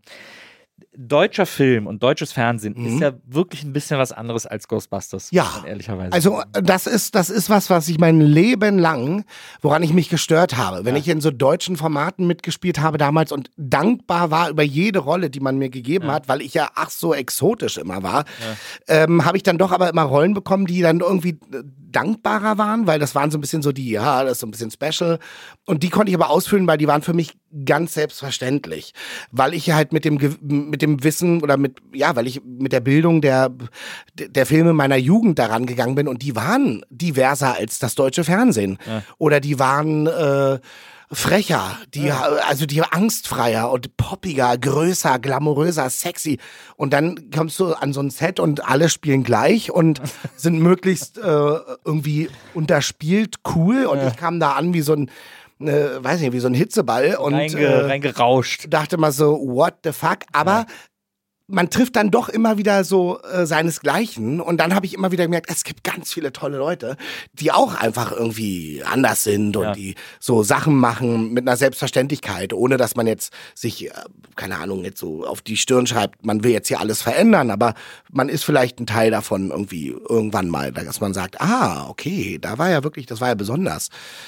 Aber Ähm. es ist irgendwie, ich finde, es ist irgendwie noch so zu, Hm. äh, es ist immer noch zu angezogene Handbremse, wie man so schon sagt. Irgendwie. Die ganze Zeit, auch jetzt in der Diversity-Debatte, ist es halt so, also ich habe neulich äh, so Hoffnung gehabt, da war ich beim First Steps Award und habe gesehen, wer so gewinnt. Und das waren alles Leute, ja, muss ich auch sagen, viel mit so ähm, Migra-Background, die einfach so frischen Wind, wo ich sage, warte mal ganz kurz, ist das jetzt hier der deutsche Film? Im Sinne von, ich erkenne es nicht wieder, weil wir haben Genres, äh, Genrefilme plötzlich. Also es gibt Horrorfilme, die hochpolitische Themen auf einmal behandeln. Dann äh, ein Film mit einer äh, Hauptdarstellerin, die, die einfach viel älter war als der Durchschnitt der meisten Hauptdarstellerinnen irgendwie im deutschen Kino und die dann so absurde Sachen spielt und das war irgendwie, das war so ein Befreiungsschlag. Dieser Abend war für mich so, wo ich dachte, ich habe Hoffnung und zwar das ist äh, gelebter äh, Fortschritt im Sinne von, da sitzen jetzt nicht dieselben RedakteurInnen, die halt auch noch vor 20 Jahren gesagt haben, nee, das dürfen wir nicht. Wir dürfen jetzt nicht zwei dunkelhaarige Schauspielerinnen haben. Bei Männern ist das egal, die können auch mal dicker sein. Aber wir dürfen jetzt hier nicht zwei schwarzhaarige haben, dann müssen mindestens zwei Blondinen und noch eine rothaarige. Das ist schon, uff, so, Ja. wenn überhaupt, wenn es überhaupt so viele Frauenrollen gab. Naja. So, und dann, äh, und die sitzen jetzt plötzlich da und sagen, die Welt hat sich verändert. Wir müssen was anders machen. Und du denkst, äh, du nicht. Geh doch mal, geh doch mal, geh doch mal da rüber und lass mal andere Leute ran, irgendwie so. Und da hatte ich das Gefühl, da sind jetzt andere Leute dran und kriegen dafür Preise und so Aufmerksamkeit. Und das waren wirklich junge Leute, die teilweise noch auf der Filmhochschule waren. Und ich saß da und ich hatte vorher einen Link bekommen und habe mir sehr viele Filme, fast alle angeguckt, weil ich eingeladen war vorher bei so einem nominierten Dinner. Ja. Als Experte fand ich auch witzig. Äh, Okay, dann kann ich da auch mal was sagen. Aber äh, äh, war wirklich geflasht, weil erst dachte ich, oh, jetzt musst du dir das angucken. Das ist ja, kann auch anstrengend sein und so wie wenn man irgendwo in der Jury sitzt beim Filmwettbewerb, äh, Filmfestival irgendwie. Ähm, und dann habe ich da aber nur gedacht, wow, also ein Ding nach dem anderen weggeguckt und war einfach, war geflasht und wirklich voller Hoffnung. Also ja, deswegen es ist, deswegen bin ich da, ich will einfach optimistisch bleiben. Ja, das muss man auch, sonst wird man ja irre. Ich habe ich hab gerade so ein äh, Interview gelesen vor ein paar Tagen, also so Auszüge aus dem Interview, ich glaube für die Süddeutsche von Michaela May, Ah ja. Gisela Schneeberger und, Und ähm, wer war als drittes nochmal, äh, Jutta Speidel, glaube ich. Jutta Speidel, Ja. genau. Und, äh, und die drei, die gesagt haben, es gibt einfach für Frauen in unserem Alter überhaupt keine Rollen mehr, die nicht irgendwie die frustrierte Oma sind oder Ja, so. oder starke Frauenrollen, Ja, wo du ja. denkst, wieso kann man nicht einfach ganz viele schwache Frauenrollen haben? Warum muss dann, das ist so repräsentativ, wir wollen das jetzt zeigen, wir wollen uns quasi damit schmücken, das ist so ein Alibi. Oder einfach falsch verstanden. Ja, auch so starke Frau ist ja dann trotzdem immer in diesem Rahmen Ja. von, sie hat einen neuen Liebhaber oder so. Okay, Genau, wow, sie, der Mann hat sie over it. betrogen und das Ja, erzählen die da. genau. Ich habe auch Ja, so, ein, genau. so ein paar Kacheln auf Instagram gelesen. Reicht mir völlig aus. Ich Ja. brauche den Artikel nicht lesen. Ich war sofort, yep. Ja, fand ich auch. Da habe ich sofort überlegt, was man den dreien eigentlich mal für, für einen Film schreiben sollte. Ich dachte sofort an Also als irgendeine Trio. geile Ich Gangstergeschichte oder sowas. aber auch, aber so völlig so No Remorse mäßig. Ja, Die ja. killen einfach irgendwelche Leute Die und killen, weil sie egal. böse sind. Ja, ja, genau. Und das ist so, das sind so drei äh, Mafia-Patinnen oder irgendwie sowas. Und äh, das, ja, und da siehst du, das siehst du natürlich, ist eine viel größere Industrie, aber wenn du natürlich jetzt nach Amerika schaust oder England oder so, aber da, da siehst du ja äh, die Art von Rollen, das, das verändert sich schon. Also Helen Mirren spielt ja jetzt immer bei Fast and Furious mit. Der Fast and Furious habe ich noch nie gesehen, aber ich glaube, ich habe einen Ausschnitt gesehen, dass sie Ich damit liebe spielt. Fast and Furious. Ja? Das ist das Dümmste, was man gucken kann. Das ist doch super. ja, das ist, ich finde es genial. Also es wird wirklich auch immer dümmer von Film zu Film. Na, das ist doch toll, wie bei Police Academy damals. Ja, die sind ja nicht besser geworden, finde ich. Also, Ach so, ja, aber dümmer. Ja, Ach so, aber aber- nicht besser geworden, ja, stimmt. Ach so, also du die meinst sind dümmer schon sehr low angefangen und dann, Das dann wird's dann Ja. irgendwann hat's wehgetan. Ja, ja, das und bei stimmt. Fast and Furious macht es immer mehr Spaß. Ah ja, okay. ja, ja, das ist doch gut. Ja, ja. Weil sie das auf so eine andere Ebene heben dann. Ja, weil es so. auch einfach, also am Anfang ist es ja noch eine ernsthafte Geschichte von so einem Cop, der so ermittelt in so einem, in so einem Rennfahrermilieu, in so einem privaten Rennfahrermilieu. Und im neunten Teil fahren sie irgendwie mit dem Panzer durch die Tundra und, so. und halten einen LKW über dem Abgrund fest. Vielleicht oder sollte ich irgendwie doch so. mal anfangen damit. Ja, musst du, ist wirklich Ja. ist, äh, sehr sehenswert, gerade für so 80s-Kids. Was ich so interessant finde, du ma- machst ja auch noch viele andere Sachen. Du singst, hast irgendwie zum Beispiel mit Lucy Electric ein Musikprojekt, äh, mit Lucy van Org, Entschuldigung, nicht Lucy Electric, mit Lucy van Ja. Org, ein Musikprojekt.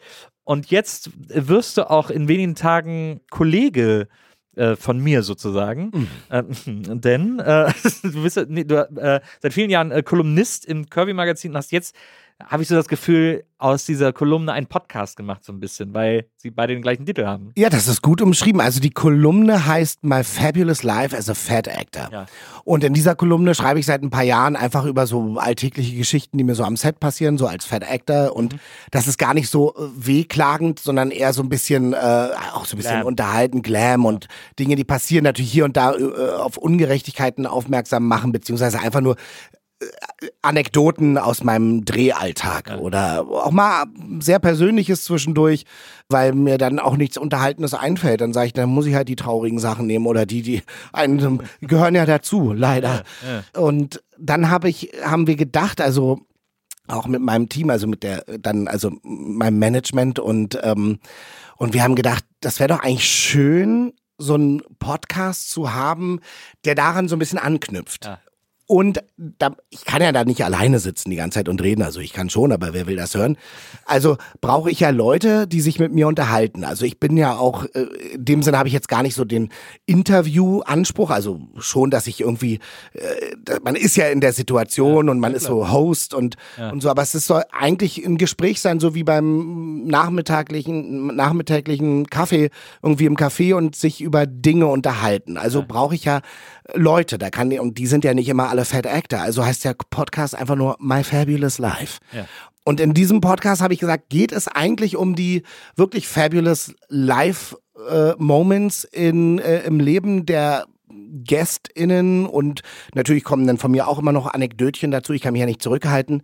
Und ich würde mich gerne konzentrieren auf so wirklich positive Geschichten, empowernde Geschichten, Geschichten, die mir nahegehen, Geschichten, die mich inspirieren, weil ich doch im letzten Jahr, also bei mir persönlich, viele Veränderungen hatte und so Umbrüche und unsicher war. Und dann hatte ich immer das Gefühl, die, die Weltlage spitzt sich so zu. Und wenn man genau hinguckt, ist es ja auch so. Also, und habe immer gedacht, ich könnte mich jetzt in allem suhlen und äh, unheimlich pessimistisch werden. Oder aber was ist meine Natur? Meine Natur ist eigentlich Positives zu bringen. Das klingt so ein bisschen naiv oder so, also nicht so toxisch äh, positiv, sondern halt wirklich zu sagen, okay, lass uns in solchen Zeiten mal wirklich auf gute Dinge konzentrieren. Lass mal Leute äh, treffen oder ich, ich will Leute treffen, die mir halt aus ihrem Leben erzählen und mir sagen, pass auf, ehrlich gesagt, der Moment war richtig gut. Und an der Stelle habe ich dann weitergemacht, weil ich gemerkt habe, das war eine Erkenntnis oder da ist mir wirklich was Gutes passiert. Dafür habe ich gekämpft und das war dann plötzlich da. Oder irgendwie, das hat mir der Himmel geschickt, whatever. Oder da ist was Schlimmes passiert, aber ich habe das Beste draus gemacht. Und irgendwie ist es so mein Style. Ich merke, dass mich das so inspiriert. Ich fahre dann nach jedem Gespräch bin ich nach Hause gegangen und dachte, es war komplett anders, aber ich denke jetzt nach. Da sind so Sachen hängen geblieben irgendwie. Ja, und ich das ist so ein bisschen so das Thema. Der äh, startet an deinem Geburtstag, Ja, Podcast. am 18. Januar. Ja. Er ist auch Steinbock wie ich. Das, ist, das, ist das ein Geburtstagsgeschenk? Ist das ein Geschenk, das du dir selber gemacht hast, dieser Podcast? Also ich habe, also das ist auch nochmal so ein besonderes Gimmick in diesem Podcast. Ich habe äh, so einen befreundeten Astrologen in Köln. Der taucht auf, Thomas Schneider, der kommt immer und gibt zu meinen äh, GästInnen quasi so, die geben mir ihre Geburtsdaten und dann gibt er nochmal so kleine Fun Facts aus äh, äh, astrologischer Sicht und äh, zählt so fabulous Life Moments aus deren Leben auf. Und dann gleichen wir das so ein bisschen ab, so spielerisch. Und den habe ich natürlich gefragt, als professioneller Astrofan. Ich sage, okay, wann soll ich den rausbringen? Und er meinte, ehrlich gesagt, ist dein Geburtstag ein ganz gutes Datum. Ja. Und ich sage, ja, war, why not? Why not? Absolut. Wenn der das sagt, der muss es ja wissen. Absolut. Ähm, ich habe ja auch irgendwo hast du mal in einem Interview äh, erzählt, du wärst Merkur, du bist irgendwie Merkur-mäßig. Äh, irgendwas in deinem Starchart hätte gestanden, dass du Merkur Merkur Wassermann. beeinflusst bist. Ja. Ach so, ja, dass ich, ähm, na, äh, also was, ähm, also ja, mein Merkur ist Wassermann, aber was der Astrologe, der hatte nämlich damals einen Podcast und da, da, darüber haben wir uns eigentlich kennengelernt, Ja. dass er mich eingeladen hat und da hat er mir in dem Podcast gesagt, ja, ja, du bist Steinbock, hast einen Jungfrau, Mond im Krebs, aber deine Bestimmung ist der Löwe, die Bühne und so weiter und so fort. Damit habe ich mich sofort identifizieren können, habe gesagt, danke, das reicht. Äh, ich muss nicht mehr wissen. Was, was ist dein Aszendent? Jungfrau. Man sagt, ist es so, dass man nicht sagt, man wird immer mehr so wie sein Aszendent? Ah, Also ab dem 30. Lebensjahr geht man so, kriegt man das, aber das ist für mich, der Aszendent bleibt irgendwie immer da. Ich weiß gar nicht, ich habe da auch immer so ein gefährliches Halbwissen, aber das ist quasi ein bisschen so die Maske, wie du die Welt siehst, wie dich die Welt sieht. Und das ist schon immer da, das äh, legt sich immer so ein bisschen um dein Sonnenzeichen. Aber dein Sonnenzeichen ist schon das, was du bist. Aber äh, wichtiger finde ich jetzt gerade, weil ich zwei, äh, also jetzt noch 42 bin, dass du ab dem 42. Lebensjahr in den Deszendenten gehst. Und das ist das Gegenteil vom Aszendenten. Bei der Jungfrau, bei mir ist es Fische. Okay. Das heißt, ich habe jetzt sieben Jahre lang, da gibt's ja immer die sieben Jahre Ja. Zyklen, Ja. ich habe jetzt sieben Jahre lang diese Fische-Energie. Und da freue ich mich drauf. Die macht mich besonders kreativ, ein bisschen irre und ähm, unberechenbar, würde ich sagen. Immer feucht. Immer feucht und emotionale Tiefen. Weiten. Ich bin ja vage, vage. Deswegen bei mir tut sich einfach nichts. Hm, das denkst du. Ist vielleicht ja nicht mal so schlecht, dass du vage, vage bist. Warum auch immer, ich sag das jetzt. Warum herrlich. ich jetzt Kölsch, ich weiß Ja, weil du einen Kölschen Astrologen hast. Deswegen. Ich sage Ihnen, am Ich sage Boden Ihnen. des Kölschglases sehe Ich eine große Daniel, Zukunft für Sie. Ich sehe eine große Zukunft. Der Podcast, den bringst du raus an deinem Geburtstag. Der ist ja nicht Rainer Kamm und der hat eine sehr schöne Stimme. Man kann die ja hören im Podcast. Das ist immer sehr schön. Das stimmt. My Fabulous Life ab 18 erst, also ich glaube, wenn dieser Podcast rauskommt, dann ist der 18. erst schon vorbei. Mhm. Und dann können die Leute das alle hören. Man äh, liest ja verschiedene Dinge, die du so äh, in den verschiedenen Interviews erzählt hast. Zum Beispiel hast du gesagt, First Date, Daten und Essen geht gar nicht. Das habe ich mal gesagt. Du hast gesagt, First Date auf keinen Fall im Restaurant. Auf jeden Fall in der Bar, auf keinen Fall im Ja, Restaurant. stimmt. Ich habe das einmal gemacht. Das war so ein Fehler. Bei mir, ich bringe Essen nicht mit äh, sexuellen oder mit, na Lust schon, aber nicht mit sexuellen Vibes. Und so ein Date ist ja schon hoffentlich ein bisschen aufgeladen. Man lernt sich kennen, man guckt, wo geht das hin. Ich finde, da ist Essen fehl am Platz. Also da kann ich mich nicht konzentrieren. Da steht ja das Essen vor mir.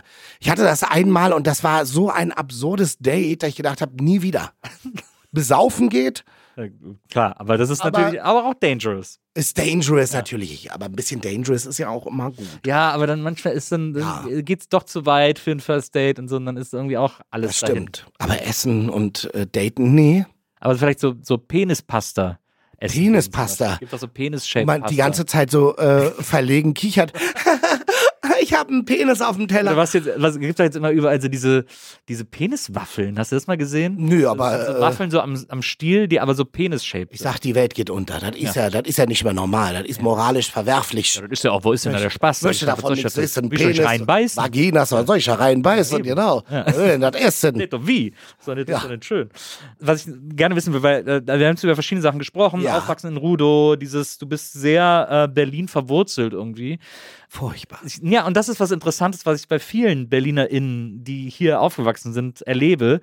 Mhm. Die sind schon alle sehr äh, offenherzig und sehr äh, interessiert an der Welt, und an den Leuten und so, aber es fällt den allen wahnsinnig schwer wegzugehen. Hast, hast du jemals das, den Impuls gehabt, aus Berlin wegzugehen oder jemals die Idee gehabt, aus Berlin wegzugehen? Ich bin immer mal froh, wenn ich ein paar Monate weg bin. Wenn ich irgendwie in Salzburg Theater spiele, dann denke ich, wow, sechs Wochen Salzburg, man kommt völlig gereinigt wieder und ist ein gesunder anderer Mensch und Ja. zwei Wochen hier und du Mozart, bist du hast kein wieder Mozart grau. auswendig. Eben, genau so. Bist plötzlich, naja. Aber es stimmt. Also ich glaube, wenn man in Berlin aufwächst und diese DNA so reingeschüttet bekommt, alles andere kommt dir provinziell vor. Also ich bin unheimlich gerne in Köln, Ja. weil ich da ganz oft drehe. Das auch die beste Stadt der Welt. Ich wollte mal was trinken. Nein, aber ich finde dieses Katholische auch und so dieses Karnevalsmäßige, das ist für mich exotisch. Ich finde das lustig. Warst du mal beim Karneval? Ich habe mal gedreht am Karneval und das war eine der krassesten Erfahrungen, die ich in meinem Leben gemacht habe. Und das war für andere Eltern. Staffel 2. Sehr gute Serie, by the way. Ja, muss ich wirklich sagen, ist wirklich gut. Und da drehen wir ja gerade den Film Ah, ja. fürs ZDF. Andere ja. Eltern, die erste Klasse. Ach, wie gut. Oh, wie Just oh, da freu ich mich saying. drauf. Ja, sehr gut. Watch out. Das war eine super Serie, die gab es nur auf TNT, glaube ich. Später auf Join und dann Ah, auf ja. Amazon und dann auf ZDF Neo. Okay. Und Also der Film wird jetzt fürs ZDF Wenn produziert. man, wenn man das sehen kann, guckt euch das gerne mal an, wenn ihr das irgendwo noch auf einem dieser Netzwerke erwischt. Wahnsinnig lustige Serie. Alles improvisiert. Ja. Das heißt, wir wissen morgens nicht, was wir am, im Laufe des Tages machen. und super. an diesem Tag ging der Karneval los, der 11.11. Und um 11 Uhr Spielt ja auch Nippes, ne? Andere spielt Eltern, Nippes, genau. Und um 11.55 Uhr oder so äh, stand ich als Blume verkleidet mit einer riesigen Blüte äh, äh, auf einem so einem E-Scooter und Ja. bin durch die Menschenmenge gefahren. Und zwei Kameras haben mich verfolgt. Und Ja. ich habe die Kameras aber irgendwann nicht mehr gesehen. Bin nur durch kotzende, in meinen Augen sterbende Leute Hallo, gefahren. hallo, so Um schlimm es 11.55 Uhr. nicht. War es aber in einer schlimmen Ecke, muss man ehrlicherweise sagen. Das ist ja, ja, das war, das war wirklich, ich dachte, diese ersten sind die alle, sind die denn schon 18? Auf einmal war ich, hatte ich so väterliche Gefühle für die Leute um mich herum, das leidende Menschen, wo ich dachte, das macht ihnen jetzt Spaß, seit 11.11 Uhr Ja. saufen sie und kotzen um 11.55 Uhr die Straßen voll. Ja. Aber ich, Weil glaube, ich, kann mir, ich kann mir vorstellen, dass, dass, dass man mit dir an Karneval wahnsinnig viel Spaß haben kann in Köln. Also, weil ich bin ja leidenschaftlicher Karnevals Ja. äh, ja, äh. Besucher. Auch so mit Verkleiden und so. Ja, ja, na klar. Das mache ich auch gerne. Verkleiden finde ich, da bin ich dabei und ich finde ja auch die Kneipen in Köln unfassbar toll und man lernt ja sofort, man wird, ich bin ja eine Eingebürgerte. Ich musste auch für andere Eltern. Immi, eine Immi. Was? Eine Immi, sagt man in Köln. Immigrierte. Ich Immi, bin eine ja. Immigrierte. Eine Immi bin ich. Und ich weiß, in der ersten Staffel mussten wir, haben eine Szene gedreht, da haben sie mir nur vorher gesagt, lern dieses Lied, aber ihr werdet das Karaoke singen, aber es wäre gut, wenn du es ein bisschen können würdest. Das war in unserem Fädel. Das ist so ein schönes Lied. Es ist so schön, es ist wirklich schön. In Berlin gibt's ja sowas nicht. Nee. Ich also diesen Song raufgeschafft, ab in die Kneipe, die hieß glaube ich auch noch Altköln oder so. Und dann haben wir da Fake-Bier getrunken Ja. natürlich, weil wir noch einen langen Drehtag vor uns hatten. Die Leute, die da waren in der Kneipe nicht, die hatten ja mal einen Kölsch und komm her. Mal. Und nachdem ich den Song gesungen habe, war ich eine Eingebürgerte. Ja, ja, komm her, ich. Liebelein. Ja, sicher. Ja, sicher. ich abgeknutscht mit Wer, wer das Lied lernt, der ist sofort einer von uns. Da, da sind wir ja anders als die anderen. Das die ist so anderen Städte, wo melancholisch. so in Hamburg, ich habe mal in Hamburg gelebt eine Zeit lang. Wo sie, dann habe ich mich irgendwann mal mit einem Hamburger unterhalten und dann sag ich zu dem so, ja, ich weiß auch nicht, irgendwie hier kommt man irgendwie nicht zusammen mit den Leuten und so und dann irgendwie, wenn man abends allein in die Kneipe geht, bleibt man auch alleine und so und dann sagt er zu mir, ja, aber wenn du einmal einen Hamburger als Freund hast, dann ist das ein Freund fürs Leben. Hm. Dann sag ich, ja, ich suche doch nicht jeden Abend einen Freund fürs Leben, wenn ich ausgehe, was ist denn mit dir los? Das sagt man ja über Berliner auch, ne? Ja, So äh, harte Schale, Berliner weicher sind Kern. irgendwo so dazwischen. Berliner sind dazwischen, stimmt. Also wenn ich mir meine Familie angucke, alle so UrberlinerInnen, die sind alle unfassbar kommunikativ. Ja. Also und sehr einladend. Ja, sind sehr kommunikativ. Manchmal gibt es aber, äh, finde ich, in Berlin wird manchmal so eine Grumpiness gelebt und etabliert, wo äh, manche BerlinerInnen nicht so richtig wissen, wann der Moment ist, die wieder so umzuswitchen. Also die wird dann so. so. man glaubt dann so, die so Kenn ich etablieren zu müssen und die so, so daran festhalten zu müssen, dass es Ja, irgendwann, dass es so leicht cringe wird. Ja, das äh, ja, verstehe ich. Also ich werde eh eher für einen Kölner gehalten, weil ich diesen Dialekt nicht ablegen kann. Wenn ich da einmal zwei Tage war, rede ich äh, für den Rest. Bist du auch so jemand, der, der Dialekte so schnell annimmt? Ich wusste es nicht, aber anscheinend äh, ja. Also ich werde jetzt immer gesagt, du kommst aus Köln. Sag ich, Wieso? Wieso das dann? Und dann aber immer so. du denn so? Ich, denn, ich bin da Berlin, ich komme aus Neukölln, das kann ich dir sagen. Da redet man aber anders. Ist ja auch irgendwie Partnerstadt von Köln, ne? Neukölln. Äh, Von Neuköllner Rathaus ist das? Wappen von Köln im Ja, Boot. dann, das macht ja Sinn. Ja, ja. Ja, stimmt. Naja. Da habe ich mich immer, da habe ich mich immer gefreut, äh, aber wusste nie, wie da der genaue Zusammenhang ist. Aber irgendwie sind die, irgendwie sind die verpartnert. Ah ja. Das ist wirklich erstaunlich bei Berlinern, bei richtigen Berlinern. Die sind die, die Stadt, das kann man nicht loslassen. Nee, und also wie gesagt, also wenn, dann würde ich ins Ausland ziehen, irgendwas ganz nach anderes Italien, machen. nach Ligurien? Nach Italien, nach Ligurien. und dort mein Leben leben als Schriftsteller in den Bergen. Ab und zu gehe ich ans Meer, Ja. Um Was, Inspiration was, aber zu du, du hast gesagt, du reist sowieso nicht so gerne. Nicht Na doch schon, aber ich bin gar nicht so, dass ich jetzt Du hast keine immer sage, Traumreise äh, eine Traumreise, sowas. Aber ich fand es immer toll, durch meinen Beruf bin ich halt an Orte gelangt, an die ich sonst nie gekommen wäre. Also ich habe in der Wüste Marokkos gedreht, sechs Wochen in Ouarzazate. Das ist so das Babelsberg Hollywood in So ein Marokko. geiler 80er Disco-Song. Wazazat. Das sagt man auch so. Ouarzazate. Ja, das stimmt. Also das äh, ist, ist auch wirklich magischer Ort und da gibt's halt so diese, da haben sie glaube ich äh, Troja und so gedreht, also so richtig Monumentarfilme, äh, Hollywood-Filme und dann kamen wir mit unserer Pro-7-Produktion dahin und äh, das war halt so ein bisschen Hausnummer kleiner, aber äh, da waren wir sechs Wochen und ich fand das toll. Oder in Thailand, in Thailand im Januar über meinen Geburtstag. War ich noch nie. Ist das schön? Ist das wirklich so schön? Ich fand's Ich toll. Nach Bangkok. Ich bin, Ja. Ich bin ja eher so ein Städtetyp. Ah, ja, ist ganz, ich Städte ja und dann raus. Ja. Und dann rausfahren und das hatten wir da bei dem, wir waren erst in Chiang Mai und dann sind wir ähm, nach Mai Hong Song.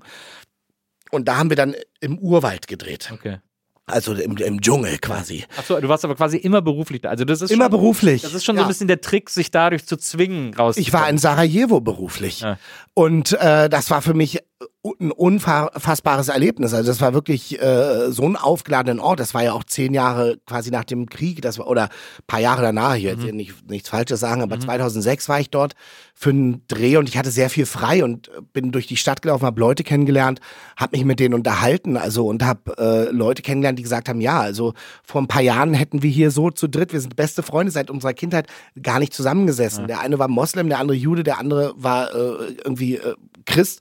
Und es war wirklich wie so eine Filmszene. Und die saßen in einer Kneipe, der eine hat eine Kneipe aufgemacht und die saßen da jeden Abend, haben gespielt, haben gesagt, ja, wir kennen uns seit der Kindheit, aber es gab eine Phase, wo wir Feinde waren. Crazy, ne? Ja. Dieses von, so von, auch von außen Ja. zum Feind gemacht zu werden, irgendwie so. Total. Also deswegen ist Reisen schon für mich jedes Mal was Tolles gewesen. Aber es war nie so, dass ich gesagt habe, oh, ich muss jetzt unbedingt hier nach Bangladesch oder so. Ich, du, hast- du hast ja auch mal gesagt, du bist äh, auch, du bist auch einfach mal gerne alleine und guckst dann irgendwie einfach neun Stunden Herr der Ringe äh, und gehst dann Ja. vor die Tür und denkst irgendwie, du kämpfst gerade gegen Orks oder so. Ja, genau. Also da kann ich mich, ich muss mich so wegbeamen zwischendurch und alles vergessen. Und äh, Herr der Ringe war bisher immer eine ganz gute Möglichkeit, weil man, weil es halt einfach so lange dauert und man ist so drin und jedes Mal denke ich, wow, so einfach und doch so gut. Ich, äh, hast du auch die Serie gesehen? Jetzt? ja, fand ich auch gut. Ja, also ich, Maria ist bei uns diejenige, die sowas guckt. Die fand Ah, das ja. auch super. Ja. Weil ich habe Herr der Ringe damals im Kino gesehen. Ich fand das auch beeindruckend, aber ich kann das jetzt nicht mehr gucken, weil ich jedes Mal denke so, ah, da ist schon irgendwie auch viel Quatsch. Ja, Also Ja, ich kann, kann mich da nicht so gut drauf einlassen. Ich Ja. kann mich auch auf anderen Quatsch einlassen, aber da, da geht's irgendwie nicht. Ich glaube, der Hobbit hat viel bei mir kaputt gemacht. der Hobbit.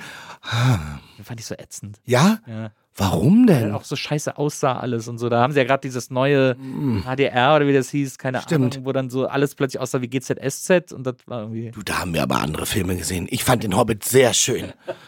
Hast du eigentlich, als du, als du in Marokko gedreht hast, äh, auch, das, auch die alten Star Wars Sets besucht? Nee. Als alter 80er-Fan? Da kann man doch noch die alten, Ach, die haben da auch gedreht. ja, so Imperium schlägt zurück und so, äh, die Wüstenstadt, was ist Hot oder was? Ja. Also die Außensachen sind alle in, äh, in Marokko, glaube ich. Oder war es Ah, ja. Tunesien? Nee, ich glaube, war Marokko. Da sind, stehen auch noch alte Sets rum. Ja, ja, muss, ach, stimmt, das habe ich irgendwo mal gelesen ähm, oder gesehen. Ja, stimmt, aber ich weiß nicht, wo es ist. Ja, naja. Gibt es wahrscheinlich so Führungen oder so. Ja.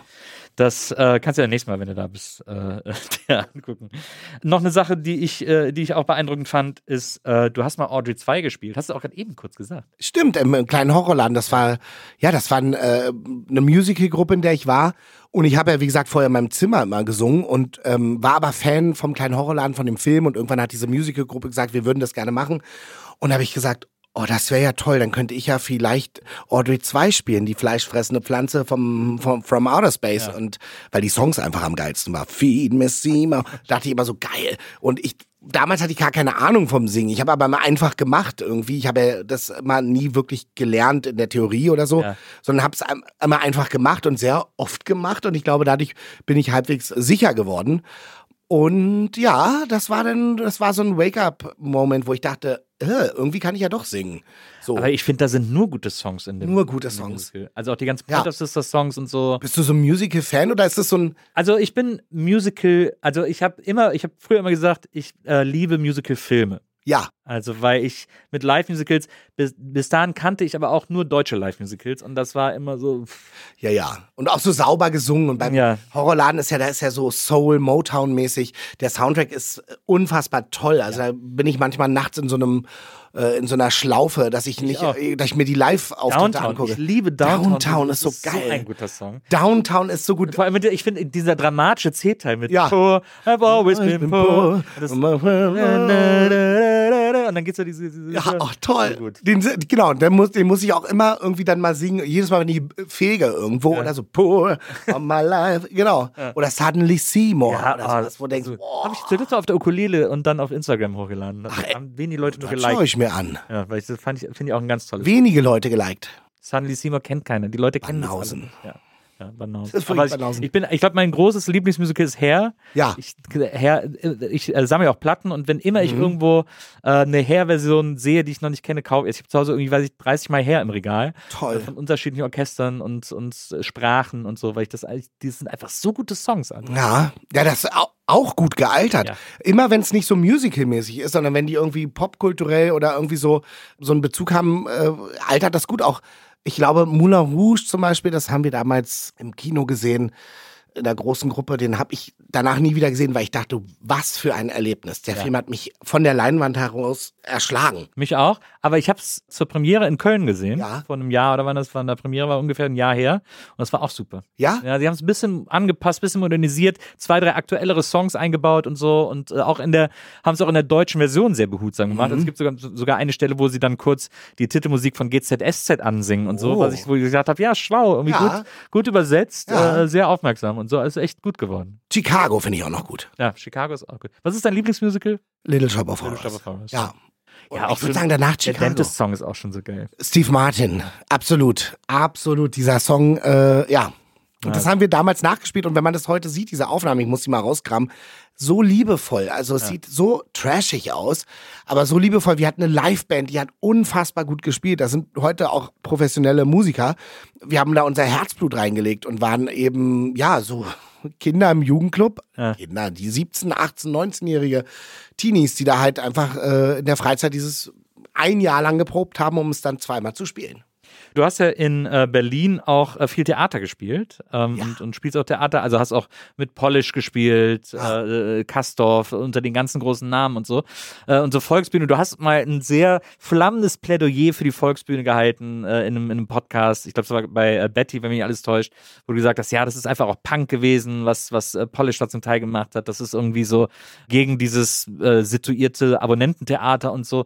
Und da denke ich viel drüber nach, weil ich gehe auch gerne ins Gorki zum Beispiel oder so und gucke mir irgendwie gern. Aber eigentlich finde ich, ist Theater schon very snobby. Also es ist, es wird auch von einem Polish viel Theaterwissen vorausgesetzt, äh, wenn man sich Ja, oder aber ähm, oder so ein oder dass man halt mit äh, abstrakten äh, Zusammenhängen so, äh, Ja. also dass man das irgendwie verarbeiten kann sofort. Oder aber ich habe damals nichts verstanden. Ich weiß noch, als ich das erste Mal in der Volksbühne war und habe Kastorf gesehen, äh, fünf, sechs Stunden Schuld und Sühne mit Thomas Thieme, Martin Wuttke und äh, ich saß da und dachte, ich verstehe kein Wort, aber ich bin unterhalten. Das sag ich ist äh, kein, keine Sekunde langweilig. Ich spürte mich wie ein Körner, der nach Berlin in der Volksbühne geht und sagt, so ist das hier in Berlin, das Theater.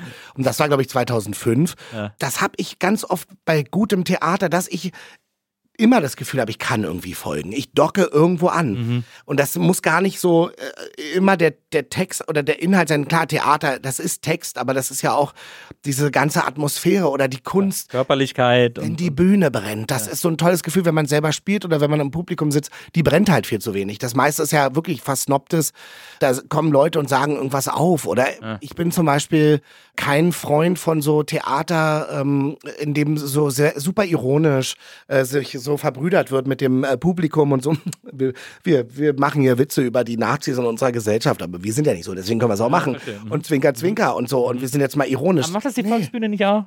Nee, das war irgendwie, also zumindest, mh, nee, nicht so wie das, was ich jetzt anklage, war, also ich würde sagen, damals bei, bei Kastorf äh, hat, der hat uns das, wenn wir das mal hatten, diesen ironischen Ton, den hat er uns abtrainiert, weil er gesagt hat, klar, klar raussagen. Also auch wirklich so die Sachen meinen und so, Ja. weil dann erst haben sie Kraft, wenn du sie quasi auf der Bühne irgendwie dann weiß ich gar nicht, was soll ich denn jetzt davon halten? Soll ich mich Ja, jetzt wenn du dich auf so machen? einer ironi- ironischen Ja. Ebene bewegst, dann hast du ja gar keine Verbindung zur Figur und Voll. ergo auch nicht zum Publikum. Ne? Also deswegen, und das finde ich so, so eine so komische Doppelung manchmal im Theater, Mhm. wo ich sage, lass das doch. Also mal, hau da einfach die Sachen raus, die sind doch stark genug und, Mhm. und Eitelkeiten. Ich meine, das ist ja, das Theater ist ja auch wie so ein Zirkus, das ist ja auch das Schöne. Wenn man einmal in so ein Theater reinkommt, was wirklich auch so alt eingesessen ist, das sind so Leute, die haben schon, äh, ja, das Gastspiel gehabt und das, dann hat der hier damals und Heiner Müller. äh, und ich, für mich waren das ja alles böhmische Dörfer, weil ich ja äh, da ankam und von nichts eine Ahnung hatte und immer nur genickt habe und gesagt habe, Dankeschön, ja, ich äh, fühle mich hier auch sehr wohl und weiß gar nicht, was ich hier mache, aber irgendwie mache ich es ganz gut. Also so, und dann habe ich gemerkt, es ist doch irgendwie dieses, auf so eine künstlerische Familie zu treffen, in der eigentlich niemand zusammenpasst. Ja. Und doch ist man plötzlich so ein, so ein Gemeinschaftsball und ballert da so Sachen raus. Das war eine krasse Erfahrung. Aber- hat man auch nicht oft. Weil ich habe dann so lange drüber nachgedacht. Ich denke ja, viel so über Theater nach und was für ein Theater mir gefällt und was nicht und so. Manchmal habe ich so das Gefühl, dass doch dann eigentlich das aufrichtigste Theater oder das ehrlichste Theater ist eigentlich Boulevard. Weil das, weil das eben äh, auch Crowdpleasing ist und weil das aber alle abholt, weil das Geschichten Absolut. erzählt, die alle sofort kapieren können. Und das finde ich, da sagst du auch was Schönes. da wird ja oft die Nase drüber gerümpft. Ich weiß, aber zum Beispiel bei Kastorf haben wir die erste Inszenierung, die ich dort gespielt habe, Baumeister Sollnes. Ja. Da haben wir, Kastorf hat ja immer viel oder arbeitet ja viel mit Kameras und du hast immer das Gefühl, du siehst halt live auf der Leinwand, äh, ne, also das ist alles live gespielt, aber du siehst dann halt auf der Leinwand die Nahaufnahmen der SchauspielerInnen und so und dann bist du bis, im Film so nah dran an den Gedanken und so stundenlange Monologe und blablabla. Und, ähm, und da fand ich toll, bei dem Stück hat er immer gesagt, es muss viel, also, ey, weiß nicht, ob er es so gesagt hat, aber er, also im Grunde genommen hat er es so ein bisschen boulevardesk gemacht, Kameras weg, Ja. wirklich so eine Bühne, so zwei Zimmer vorne auf der Bühne, Tür auf, Tür zu, Ja. durch den Besenschrank auftreten. Also diese Ja, Nummern. Ich bin als Frau Sollnes mit High Heels und Perücke, weil ich eingesprungen bin für eine Schauspielerin, die wegen Krankheit absagen musste, haben sie dann im Probenprozess gesagt, ja Daniel, der muss halt eine Doppelrolle spielen, spielst du noch Frau Sollnes, die Witwe, nicht die Witwe, die, die, die Ehefrau von Marc Hosemann, der Baumeister Sollnes war und die Kinder sind gerade gestorben an meinen Brüsten verdörrt, weil ich keine Milch mehr gegeben habe, weil ich getrauert habe um das Haus meiner Eltern. Und das war so komisch, so ein Ibsen-Text, der eigentlich gar nicht so komisch war. Aber Kastorf hat es geschafft und das war dieses Boulevardeske, unmittelbar, zwischendurch hochpolitische Themen, da ging es dann um Kolonialismus, um das und das. Also der, hat- der hat ja immer, der wurde auch der Stücke, oder wird ja auch der Stücke-Zertrümmerer genannt, weil der immer so Sachen zusammenlegt, so Bezüge zu heute und das Klassische und das wird ja alles miteinander pack, pack, pack und es entsteht irgendwie auf den ersten Blick was Anarchisches, was aber dann intellektuell total Sinn ergibt, was wir oft gar nicht begriffen haben. Vielleicht beim siebten Mal spielen haben wir gesagt, ach so, ah, deswegen sage ich das, das macht ja Sinn, das ist, hab ja, ist ja gerade dort passiert, ah, die Bezüge. So, das habe ich, äh, ich habe einfach gemacht und äh, bin dann halt in High Heels und äh, Negligé über die Bühne gerannt und dachte, immer vorne an die Rampe, schön immer Sachen. Und es war Boulevardtheater. Aber da sagst du wirklich was. Ich habe mich neulich mit einer Kollegin unterhalten, die Boulevardtheater macht, die sagt, es ist für mich das ehrlichste Theater. Ja, finde ich ja. Finde ich ja. Finde ich schön. ja. Ja. Also du bist ja jemand, bei dem ich das Gefühl habe, der immer alles gleichzeitig macht, machen wird und machen will. Also ich glaube nicht, dass, weil es gibt Schauspieler und, und KollegInnen, die dann so, die machen erst, fangen so mit Theater an, dann kommt Film und dann wird, kannst du nicht mehr zum Theater zurück, weil du dann so stimmt. versaut bist vom Film und dann denkst, ah, ist eh viel zu anstrengend da irgendwie. Äh, Aber bei dir habe ich das Gefühl, dass du immer alles machen willst. Ja, ich habe ganz oft das Gefühl, wenn ich das eine mache, habe ich jetzt Bock auf das andere. Wenn Ja. ich Theater mache, denke ich, oh Gott, noch mehr Text lernen, noch mehr Proben. Morgens um 10 kann ich doch noch nicht auf einer Bühne stehen und spielen. Aber dann habe ich immer das Gefühl, wenn ich am Set bin, okay, jetzt kannst du mal wieder ein bisschen knallen hier. Oder wenn ich, äh, dann, dann mache ich Synchron oder sowas und dann, oder Musik ist ja wieder was ganz anderes eigentlich. Aber äh, natürlich ist das immer alles Output irgendwie. Und schön finde ich, dass jetzt komme ich, wo ich das Gefühl habe, ich könnte die Sachen mal ein bisschen miteinander verbinden. Irgendwie so. Ich habe eine Idee für zum Beispiel einen Musikfilm. Ja. Ja, wo ich gedacht habe, das finde ich, das ist, weil ich als, also nicht Musical in dem Fall, sondern wirklich ein Musikfilm, eher so im Stile von Blues Commitments. Brothers, Commitments. Genau, das war es. Immer ganz. Geiler Film. Ah, ein Leicht- geiler Film, leicht so vergessen, tragisch. aber sehr, sehr geiler Film. Mit diesem tragischen Ende und ah, unfassbar, der Film tut so weh. Hast du den, hast du diese äh, Filme gesehen von dem Typen, der Once gemacht hat? Can a Song Save Your Life? Nee, leider nicht. Ich glaube, Ausschnitte habe ich immer gesehen, genau. Er hat ja drei Filme gemacht, Ja. also Once, Can a Song Save Your Life und äh, Sing Street. Und die äh, Sing Street und Can a Song Save Your Life sind beide fantastisch. Ja. Also das wir mal. wirst du lieben. Ja. Das finde ich so toll, das liebe ich so an dir, weil das auch etwas ist, was uns, glaube ich, verbindet. Und man liebt ja immer, was man selber irgendwie äh, in, sich, in sich findet. Narzisstisch. Ähm, dieses, Im guten Sinne.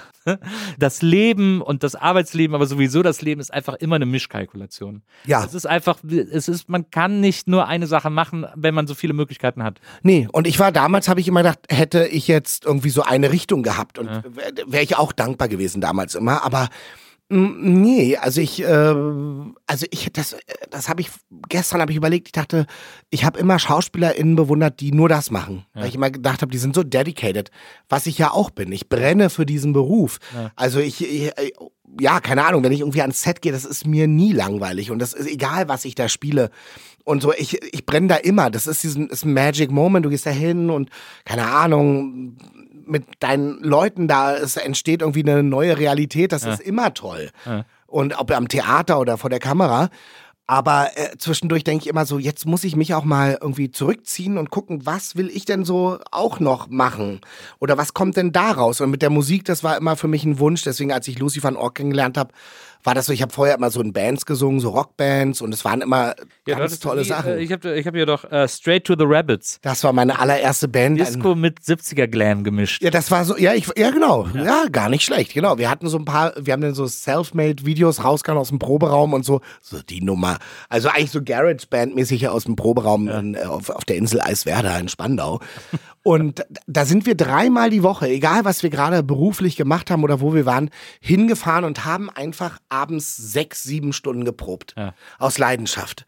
Und ich habe dort eigentlich singen gelernt, äh, mehr oder weniger, also, weil ich musste gegen eine sehr laute Band ansingen, die halt alle sehr kraftvoll waren und hab gemerkt, ja, das bin ich halt auch. Aber ähm, Songwriting, ich wusste nicht, dass ich sowas kann. Ich habe mal mit 19 aus Liebeskummer im Urlaub in Spanien einen Song geschrieben, den ich bis heute so schön finde und den ich irgendwann mal rausbringen will. Der ist so äh, selbstmitleidig und so sarkastisch, dass ich denke, jetzt finde ich ihn wieder gut.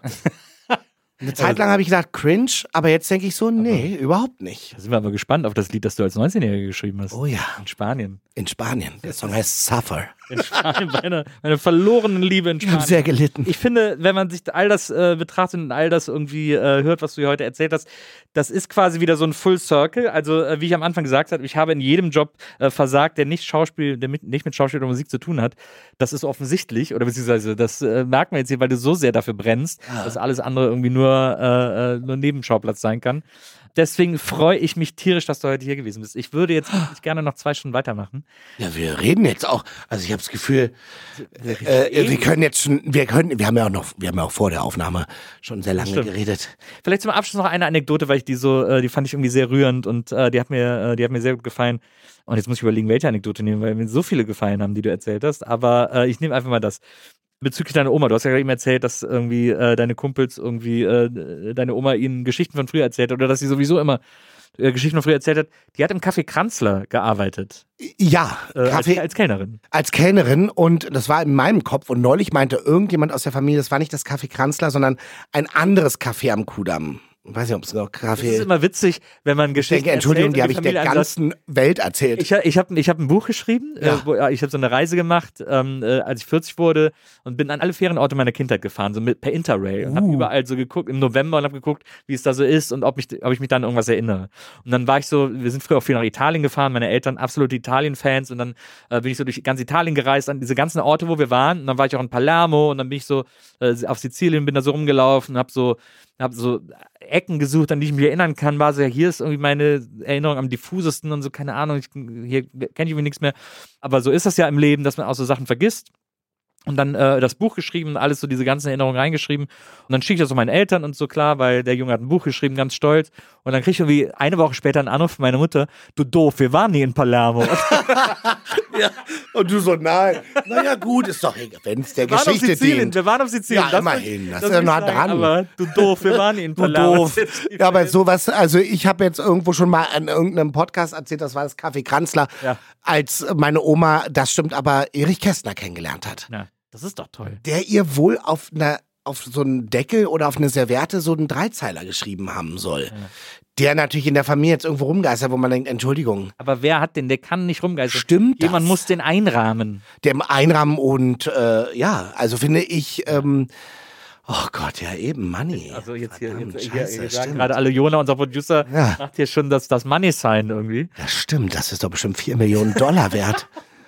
Meine, meine Schwester hat in den 80ern, die ist äh, gelernte Schneiderin, hat Praktikum in Paris bei Dior gemacht Uh. und hat da damals so eine Zeichnung mitgeben lassen von so einem Haute Couture-Kleid äh, Kleid oder so. Das, und da sagt sie ja auch immer, such das mal raus, ich will das mal sehen. Ja, vor allem mitgehen lassen. Vielleicht gibt's ja noch Ärger im Nachhinein. Nee, nee. Verjährt. Ja, ja, stimmt, ja klar. glaube, sie ist safe. so, ups, das war in meinem Koffer. Also jetzt, der Wind hat's reingeweht. Und man weiß natürlich jetzt nicht, wie viele Dior-Menschen hier zuhören. Deswegen ähm, äh, nehme ich alles wieder zurück, muss ganz vorsichtig sein. Aber, äh, aber ja, die hat äh, Erich Kästner, das fand ich auch eine tolle, eine tolle Geschichte. Das ist so, Hm? so, so äh, entstehen Lebensgeschichten. So bastelt sich das Absolut. dann alles zusammen. Absolut. Und ich werde nochmal recherchieren. Meine Oma hat so eine interessante Lebensgeschichte, die auch wirklich eng mit Berlin verknüpft ist. Ja. Toll. Ja, Du bist auch eng mit Berlin verknüpft.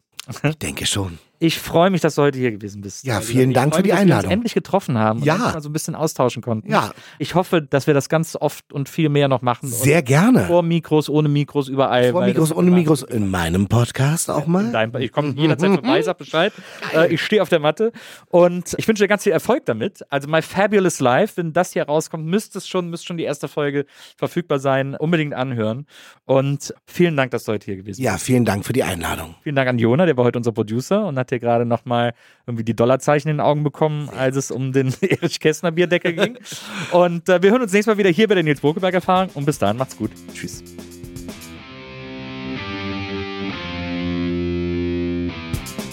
Die Nils Bokelberg Erfahrung. Von und mit Nils Bokelberg. Eine Produktion von Pool Artists.